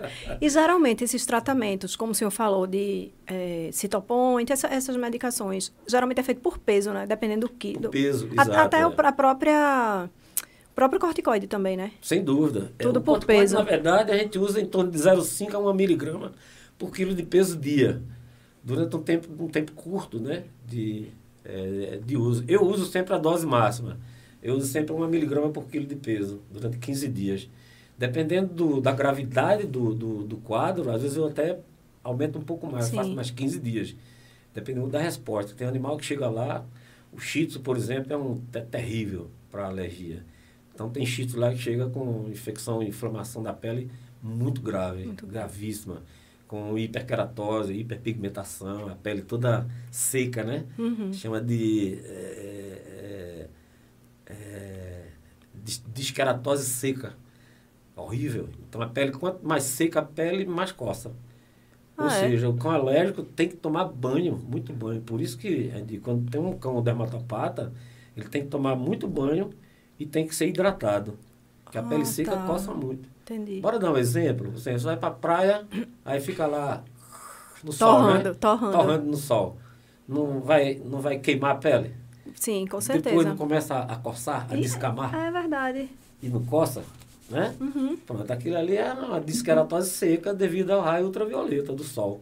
A mesma coisa em cachorro. Cachorro. Tem algumas dermatopatias, algumas dermatopatias em cão chama de dermatite solar, em cão branco. É bem interessante, né? Ah, doutor, eu adoro cachorro branco, pitbull branco, pastor branco, não sei o que lá, branco, tudo branco. É horrível. Você criar um cachorro branco num, numa temperatura dessa que a gente tem aqui. Eles são mais sensíveis, né? sensíveis, né? Então ele faz dermatite solar. Entendi. E afora também tem cães que tem, que tem. Como é que chama? Aquelas doencinhas que tem.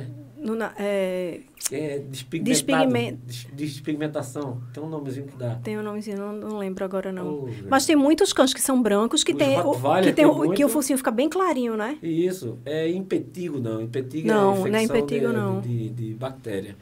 Ah, daqui a pouco eu me lembro. Mas tem muito Rottweiler que faz isso, os Rottweilers e os Doberman. Sim. Faz muito isso. Dermatite solar ou essa, essa, essa lesão, que é genética, né? Não tem cura não. Não tem cura não. Então, por exemplo, se eu escovo meu cão e quando eu escovo, descama, sabe?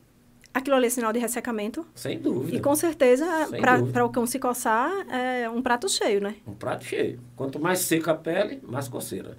E outra coisa, os coxins, quando estão bem ásperos. O coxinho, ele deve ser macio, né? Ou não? Ele Deve ser. Se ele for áspero, isso também...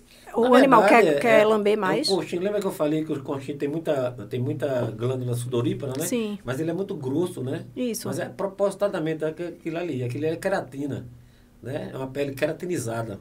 Para ele aguentar o peso dele. Uhum. Se tiver um labrador, um Rottweiler com 50 quilos, por isso que as almofadas dele tem aquela coisa escura, né? Aham. Então, quando ela resseca, faz aquelas, às vezes, tem até rachadura. A- a- o, o coxinho fica todo re, ressecado. Exato. Então, é uma, é uma consequência, provavelmente, de uma descaratose, de uma, de uma seborreia seca. Isso aí, o Tem cão... que hidratar. E o cão, isso dá vontade do cão morder ou lamber? Demais, Ah, que interessante. Então, o cão atópico, ele gosta muito de lamber e coçar nessa região aqui, né? Exata, exata, morde é o tempo todo. Ele olha a patinha, parece um vício, né? Nossa. Ele olha, uh, Pro tu, o tutor quer morrer. E às vezes mais grave ainda, ele vira e morre na almofada. Isso. Então ele faz uma chama de eh, lesões eritematosas na região plantar. É tudo vermelho. Ali você vai encontrar o quê? São dois agentes que a gente tem no cão, né, que mora na pele de todos os cães, atópicos ou não, alérgicos ou não. É, os, os estafilococos, né? Estafilococos intermédios, que é a bactéria, e malacesiose. Malacésia Sim, a paquidermática. gente vai falar disso, viu, de malacésia. É interessante, é. Aí o pessoal diz, ah, doutor, meu cão tem uma doença chamada malacésia. Não. Isso não é doença, cara. Sim. Aproveita e fala um pouquinho do que- o que é malacésia. A É, doutor Alberto. A é. malacésia é engraçado. O nome dela é malacésia paquidermate. Sabe por quê? Malacésia paquidermate? Um veterinário holandês, ele descobriu esse miserável, dessa, esse miserável desse fungo, que hoje é classificado como levedura, não é fungo. Sim. É qual a diferença de fungo e levedura? O fungo, ele mora no ambiente. Então, se você tirar a malacésia do cão e botar no chão, ela morre. Ela não sobrevive. Tá. Já ouviu falar em esporotricose, né? Já. Do gato. Do gato. É um fungo desgraçado, né? Certo. A zoonose passa pra gente, altamente contaminante, tará. é um fungo geofílico, é um fungo do ambiente. Então, o felino, como ele tem hábito de Arranhar, arranhar né? as patinhas Sim. nas árvores e coisa, há uns anos atrás era chamada de doença dos floricultores. E da- dava muito em, em- em rosas, né? Em roseira. O gato gostava muito de roçar as, as patinhas lá e o fungo passava da roseira para as patas do gato e ele passava para a gente. Ainda hoje é assim. Aí hoje, além das roseiras, tem as plantas, né? Esses troncos de árvores é, no, no ambiente, né? O gato Uhum. vai lá e E amolar, né? Ou afiar, Afiar. a- a- as patinhas As- dele e pega o fungo do ambiente e passa para as patinhas e passa para a gente. Entendi. Através de mordedura também e através da arranhadura, Da que é o mais frequente, né? Então o fungo, a malacésia é engraçado. Ela foi descoberta no rinoceronte. Rinoceronte é um paquiderme. Por isso do nome Pachydermatis. Pac- Então, um, um doidão, né? um veterinário do zoológico, descobriu essa miséria desse, dessa levedura no, no rinoceronte. E aí ela, e ela vive, vive no cão, vive no gato. Mas no cão ela, é ela é muito mais frequente. Sim. Mas é um agente que mora na pele de todos os animais. Todos. Então, malacesiose não é doença. Estafilococose não é doença. É uma consequência de alguma doença primária. Alguma doença de base. Então, vai descobrir o que é. Quando você pega essas raças que a gente citou, na maioria das vezes, primordial, dermatite atópica com reação de malacesiose e infecção bacteriana por estafilococos. Então, se o cão ele tiver uma quantidade equilibrada de malacésia, não tem problema. Isso Sem é normal. problema, O- problema. aí, se houver um desequilíbrio, é que ela aumenta, tem uma quantidade muito ele- elevada, né? Perfeito. Tá. Então a gente até fala sobre quantas malacésias a gente encontrou por, por campo de divisão no microscópio. Se colhe. Eu gosto muito de colher material do ouvido. Sim. O ouvido, na, na, na verdade, do cão, o ouvido, a origem embrionária do ouvido é pele. Ah, tá. Pele, pele. Ok? Quem trata o ouvido do cão é o dermatologista. Exatamente. Quem trata o ouvido da gente, quem é? O otorrino. laringologista, Exato. que aqui é mucosa e aqui é pele. Então, dermatologista, otorrinolaringologista. No caso do animal, é diferente. O animal, Uhum. a origem embrionária é pele.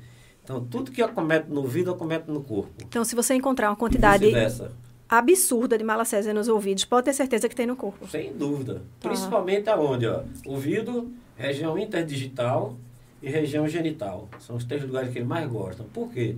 É uma região quente, úmida, filezinho, Sim. dentro do ouvido é legal. Aí você pega um cão como a raça Cox Spaniel, por exemplo. Aí chama aquele, aquela orelha, parece uma raquete de tênis, né? Isso. Ou um Bloodhound. Bloodhound. Tá, aquela orelhona. Ali você encontra a malacesiose assim, de tulha. Então, o melhor lugar para você pesquisar problema de pele, mesmo que o animal não tenha lesões na pele, você vai no ouvido, você vai encontrar filé, filé. Aí você encontra por número de campos. Há uns anos atrás, a gente dizia, então, se você encontrar 5, 6, 8, 10 malacésias por campo, ele tem uma malacesiose. Você tem que entrar com antifúngico oral. Ah, sim. Aí hoje, não, hoje não tem mais isso não. Se encontrar uma malacésia, se trata. É tanto que você vê, você pega, por exemplo, eu faço um- uma, uma citologia de ouvido, eu encontro duas malacésias. O animal está se matando de coçar. É Se mesmo. matando de coçar. Aí você faz uma outra citologia, o animal tem 30, 40 malacesiose por campo de visão. O animal não coça. Por que acontece isso? Acontece, é Mas, medicina. mas isso acontece por quê? Porque cada organismo reage de uma Cada forma. organismo é diferente, Tá. exato. Medicina é bom porque não é matemática. Não é né? matemática, mais exatamente. dois pode É. ser cinco. É, né? verdade. Então, é, eu adoro medicina por causa disso. E adoro dermato por isso. Lembra que eu falei que a dermato resgata a semiologia? Sim. Então é um quebra-cabeça, você tem que juntar. E tudo tem que ter um porquê. Lembra aquele menino cabuloso de 4 anos de idade, 5 anos? Por quê? Porque Por quê? tudo é porquê, Por né? quê? Tudo é por É um interrogatório, né? O senhor já foi professor? É mais ou menos por aí. é? O senhor já foi professor? Já fui, eu adorava fazer palestra, cara, adorava muito. Eu fui professor convidado na Universidade Rural. Eu falava sobre terapêutica dermatológica, que na época não tinha nenhum dermatologista, né, na época. Aí o pessoal da clínica me chamava para... E eu gostava demais, gostava, eu gosto de passar tudo que eu sei, adoro, graças a Deus. É. Eu só escuto elogios, viu? Quando eu falo seu nome, só até agora, até agora, eu só Ainda escuto bem. elogios. Ainda bem. É, só escuto graças a elogios. É. Ô, doutor Alberto, fala um pouquinho também dessa questão da tem hoje a imunoterapia, né? hum, bem legal, muito bom. Fala um A pouquinho dessa. imunoterapia é, é, é meio complexo, sabe? Ela- Fala assim, só o que é, só por É, cima mesmo, o que é É imunoterapia. seguinte, você tem que, você tem que, eu, por exemplo, hoje eu não tenho nenhum cão que eu faça imunoterapia. Eu fiz imunoterapia há uns 5 ou 6 anos atrás, inclusive até de um, um cão que é até prima dela. Ele tem um show-show, que é atópico ele, né? Uhum. A gente faz, é, um, é muito trabalhoso, é caríssimo de fazer, não é barato. E nem todos os cães respondem bem, né? Ou- Ou não? Nem todos os cães respondem bem. cães. A, imunoterapia, a Europa adora fazer imunoterapia. Uhum. O europeu adora fazer imunoterapia. Aqui no Brasil é muito pouco, muito pouco usado isso aí. É em torno de 50% a 60% de melhora. E o, o, o grande agravante é a resposta da imunoterapia. Então o brasileiro é muito imediatista. Sim. Você quer, por exemplo, é tanto que quando chega um cãozinho lá com alergia, coisa parecida, eu entro com corticoide, por quê? Ele responde com três dias, cinco dias. Responde rápido. Tá, aí, ah, doutor, você é o melhor veterinário do mundo, né? Aí depois você vai, conversa com ele, que eu não posso ficar fazendo esse produto assim, né? não é, Sim. tem que mudar, aquela coisa toda. Mas o brasileiro é muito imediatista. Então, ele é muito caro o processo, a imunoterapia. Funciona, funciona, mas em torno de 50% a 60%. Trabalhoso e caríssimo para fazer. Aí você tem que colher o sangue do animal, você tem que colher em torno de 10 ml de sangue. Aí você manda, vai na centrífuga, você tri- centrifuga esse sangue, separa o soro, mais ou menos em torno de 4 a 5 ml de soro, e manda para São Paulo. Tem um Ah, laboratório tá. lá que eu gosto muito, é o CEPAV. É o, foi o primeiro laboratório que ele, ele trabalha com tecnologia, eh, tecnologia americana. Os insumos são todos, são todos importados, por isso que é muito caro, é tudo comprado em dólar Sim. tudo em dólar. Aí você faz, manda para lá e faz uma sorologia, um teste alérgico em cima de 60 a 70 eh, alérgenos, sorologicamente, com esse, com esse soro. E de- dentro desse padrão, dessa quantidade de, de, de alérgenos, ele separa de 3 a 5 alérgenos que mais reagiram. Certo? Ah, reagiu a grama, reagiu a ácaro, a fungo, a não sei o que lá das Ele seleciona cinco. coisa. Aí ele pega esses cinco, ou de três ou cinco alérgenos, Uhum. e faz uma vacina. Ah, tá. Agora, essa vacina é específica para aquele cão. Só serve para aquele cachorro. Uhum. Não serve para nenhum mais. Então, são três frasquinhos que ele traz. São três frasquinhos. Um, um azul, um amarelo e um vermelho. E começa a fazer a- as aplicações. Começa aplicações baixas, em dose baixa de 0,1. Depois aumenta para 0,2, 0,3, 0,4, 0,5. Todos os dias. Trabalhoso demais. Inclusive, a minha esposa já fez. O tio dela já fez também. A imunoterapia humana é feita também Sim. e não, e não completa. Faz seis meses, tá no- depois para de fazer. Imagina no cão. Entendi. A pessoa tem que fazer dose diária com seringa de insulina todo dia. Todo dia. 0,1 ml É, to- é diário, é? É, é intradérmica. Intradérmica. Tec, tec, tec, tec. Aí quando termina aquele primeiro frasco, vai para o segundo. Aí vai para 0,2, 0,4, Ah, vai aumentando, né? 0,5. E depois vai ser uma vez a cada 30 dias para sempre. Nossa. Cada 30 dias uma dose para sempre. Isso, o custo é, é É elevadíssimo. altíssimo, é vendido em dólar. Em Entendi. dólar, é caríssimo, é caríssimo. Então o pessoal começa a fazer e depois termina deixando. Mas o europeu faz muito. O brasileiro faz muito pouco. Uhum. O professor Marconi, esse meu, um dos meus orientadores lá de Curitiba, da PUC do Paraná, ele trabalha muito com imunoterapia. Mas é outra coisa, né? É Curitiba. É, exatamente. Curitiba é outra É coisa. diferente, né? É diferente. É, deixa eu ver se a gente esqueceu. A gente falou tanta coisa. Deixa eu ver se tem alguma coisa que a gente não Que falou. É, deixa eu ver aqui se tem alguma coisa que, não, que a gente não abordou. Já tá reclamando, já pensou? Eu não, eu, eu vou ficar aqui a noite todinha. É, tem alguma coisa assim no seu dia a dia, na sua experiência, que a gente não abordou, que o senhor, que o senhor lembre, assim, pra gente falar sobre alergia, sobre... É, o grande problema, esse é, é, é, é, é interessante. O grande problema, sabe que é? O grande problema da dermatite alérgica chama-se proprietário, dono, tutor. Então a gente, a, gente, a gente aborda muito esse assunto, sabe? Porque você, primeiro você tem que é, conversar com o tutor, dizer que ele está diante de uma doença crônica, porque a maioria das pessoas pensa que toda doença de cão tem cura. Sim. E, no entanto, não é assim, né? Você Uhum. tem doenças, por exemplo, doenças hormonais que não tem cura. Você tem doenças é, é, autoimunes, pênfigo foliáceo, lúpus eritematoso em cães. Existe? Existe, claro que existe. E doença que você tem que tomar corticoide pro resto da vida. E não é dose baixinha, não. É dose imunossupressora. Dose de 2, 3 miligramas por quilo de peso ao dia para sempre. E não tem cura, né? Entendi. Então a, a gente tem que conscientizar o proprietário. Isso é um grande problema nosso da, da alergia. É tanto que você vê, lembra que eu falei que uma consulta dermatológica demora pelo menos uma hora? Sim. A gente passa 30 minutos, 20, 30 minutos conversando com o dono do cão. Para conscientizar, para explicar tudo direitinho, Essa né? doença não tem cura, certo? É pro resto da vida. Tá? Você vai usar esses medicamentos para sempre. Para sempre. eu adoro porque eu boto isso na receita. É, né? para Eu sempre. boto Não para acredito. Roberto. Eu chamo frase ridícula. É. Ridícula. Mas eu coloco. Para sempre. Mas ó, quando volta o retorno, Aí, um mês, dois meses, três meses depois, né, não? Chega lá, doutor, o que é que realmente meu cachorro tem? Ele se gasta uma saliva de quase uma hora, mentalizando, conversando, explica. Que eu Palavra, uma, palavras ao vento, doutor. Eu dou uma aula de, de alergia para a pessoa. Eu, realmente eu dou uma aula, eu gosto. Eu até brinco, sabe? Eu acho que os médicos humanos, com licença, se tiver algum médico escutando aí, viu, me perdoe, mas os médicos humanos deveriam fazer é, estágio com os veterinários, para saber como é que se faz uma consulta. Mas tudo bem, deixa para lá, falar sobre veterinário que é melhor. Doutor... A gente fala, Sim. fica cansado de falar isso. Então, o grande problema nosso da, da área dermatológica, das alergias, é você conscientizar o tutor da doença que ele tem, e tem que tomar remédio pro resto da vida, e você não pode parar nunca. Se você parar, vai voltar todo o processo. Entendi. Isso é importantíssimo, né? Extremamente importante. Não interromper o tratamento, que muito tutor tem mania Melhorou. de fazer isso. Melhor, ah, tá ótimo. Ah, não, já, vou suspe suspende por conta própria e tá tudo certo. Perfeitamente. Aí, Muita gente faz isso. 15 dias depois, doutor, voltou tudo que era a mesma coisa, doutor. O que é que meu cachorro tem?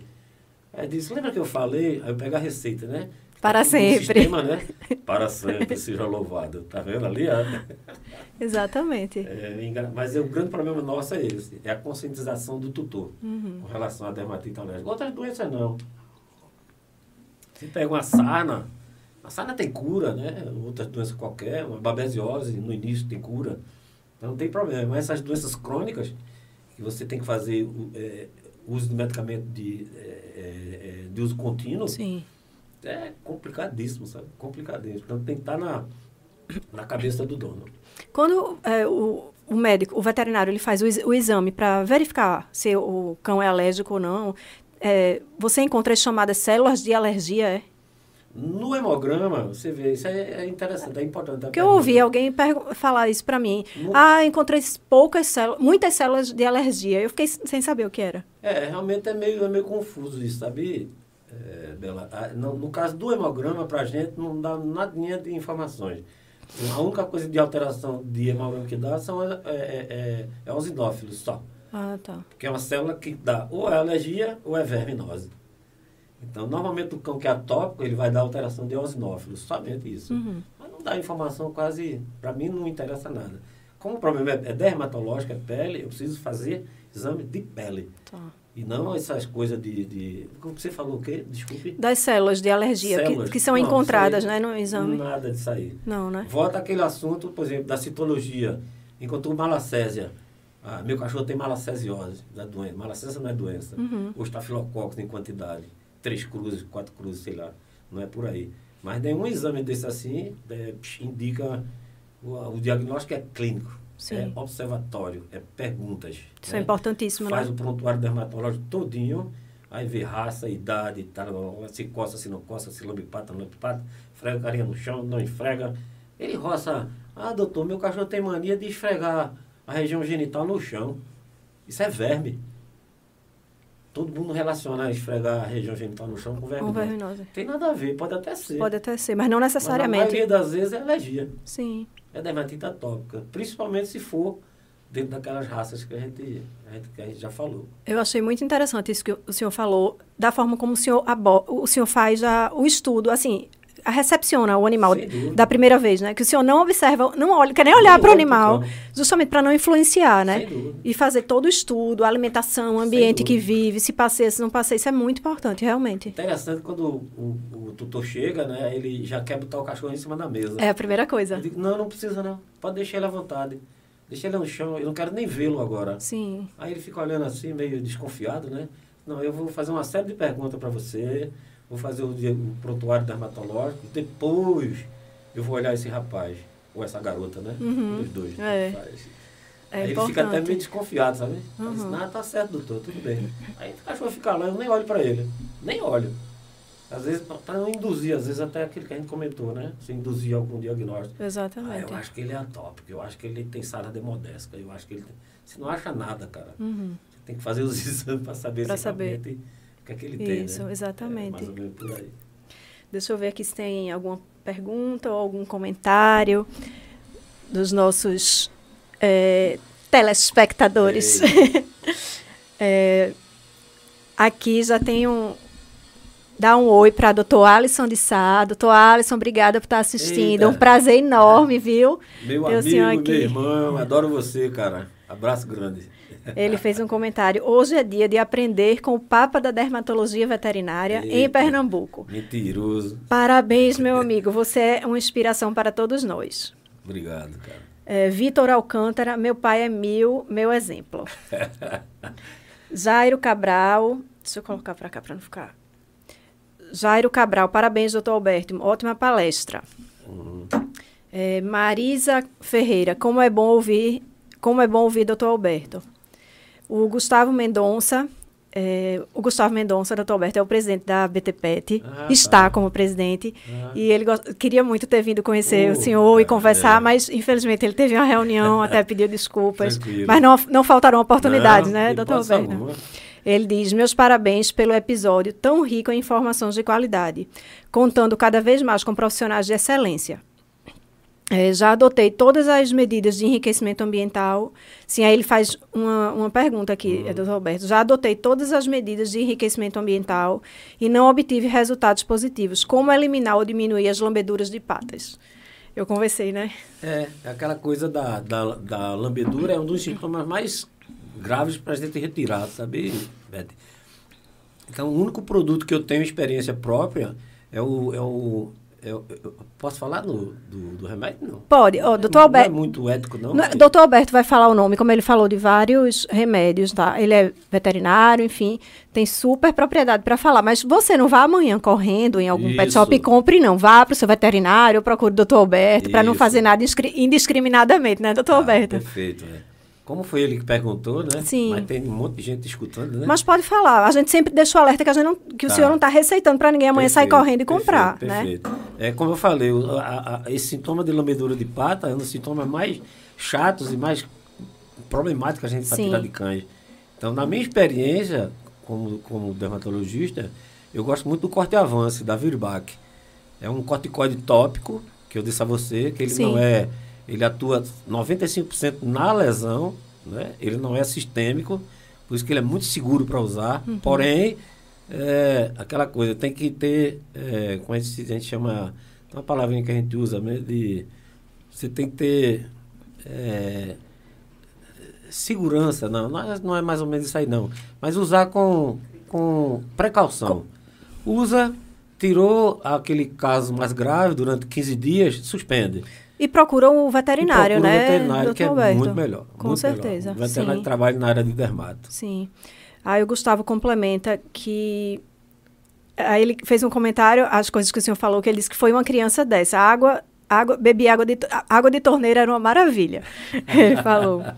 Aí ele complementa É. aqui: quanta sabedoria, está agradecendo ao senhor pelo conhecimento, por passar tanto conhecimento. É, a Marisa Ferreira também comenta: quanto conhecimento, fantástico. A Rafaela Leite também, perfeito. É, aí o Gustavo complementa dizendo que perdeu uma ótima uma oportunidade fantástica de estar aqui, mas está certo de que terá o prazer em outras ocasiões Sem de conhecer dúvida, o senhor. Sem dúvida. Obrigado por enriquecer o podcast, doutor Alberto. A Nanda Santos eh, diz, doutor Alberto Alcântara, um mestre. E a Ivanice Cândida, vovô, você é o máximo. Ah, é duvidosa. É, o, o Gustavo fez um- uma pergunta. Lembra que o senhor falou do, do focinho dos cães brancos que ficam clarinhos? Hum. Ele perguntou se seria albinismo, não, né? Não, é, pode até ser. Pode ser? Pode ser. Tem cães que são albino mesmo. Ele é, ele é bran- branquinho. Sim. Mas tem essa doença que eu esqueci. Vitiligo. Ah, certo. Caiu agora. Então, os vitiligos é muito comum em Rottweilers e Doberman. Né? Inclusive, não é uma doença transmissível nem nada. Aí tem uma história bem interessante, sabe? Já que... Posso falar, não? Claro, pode. Tá?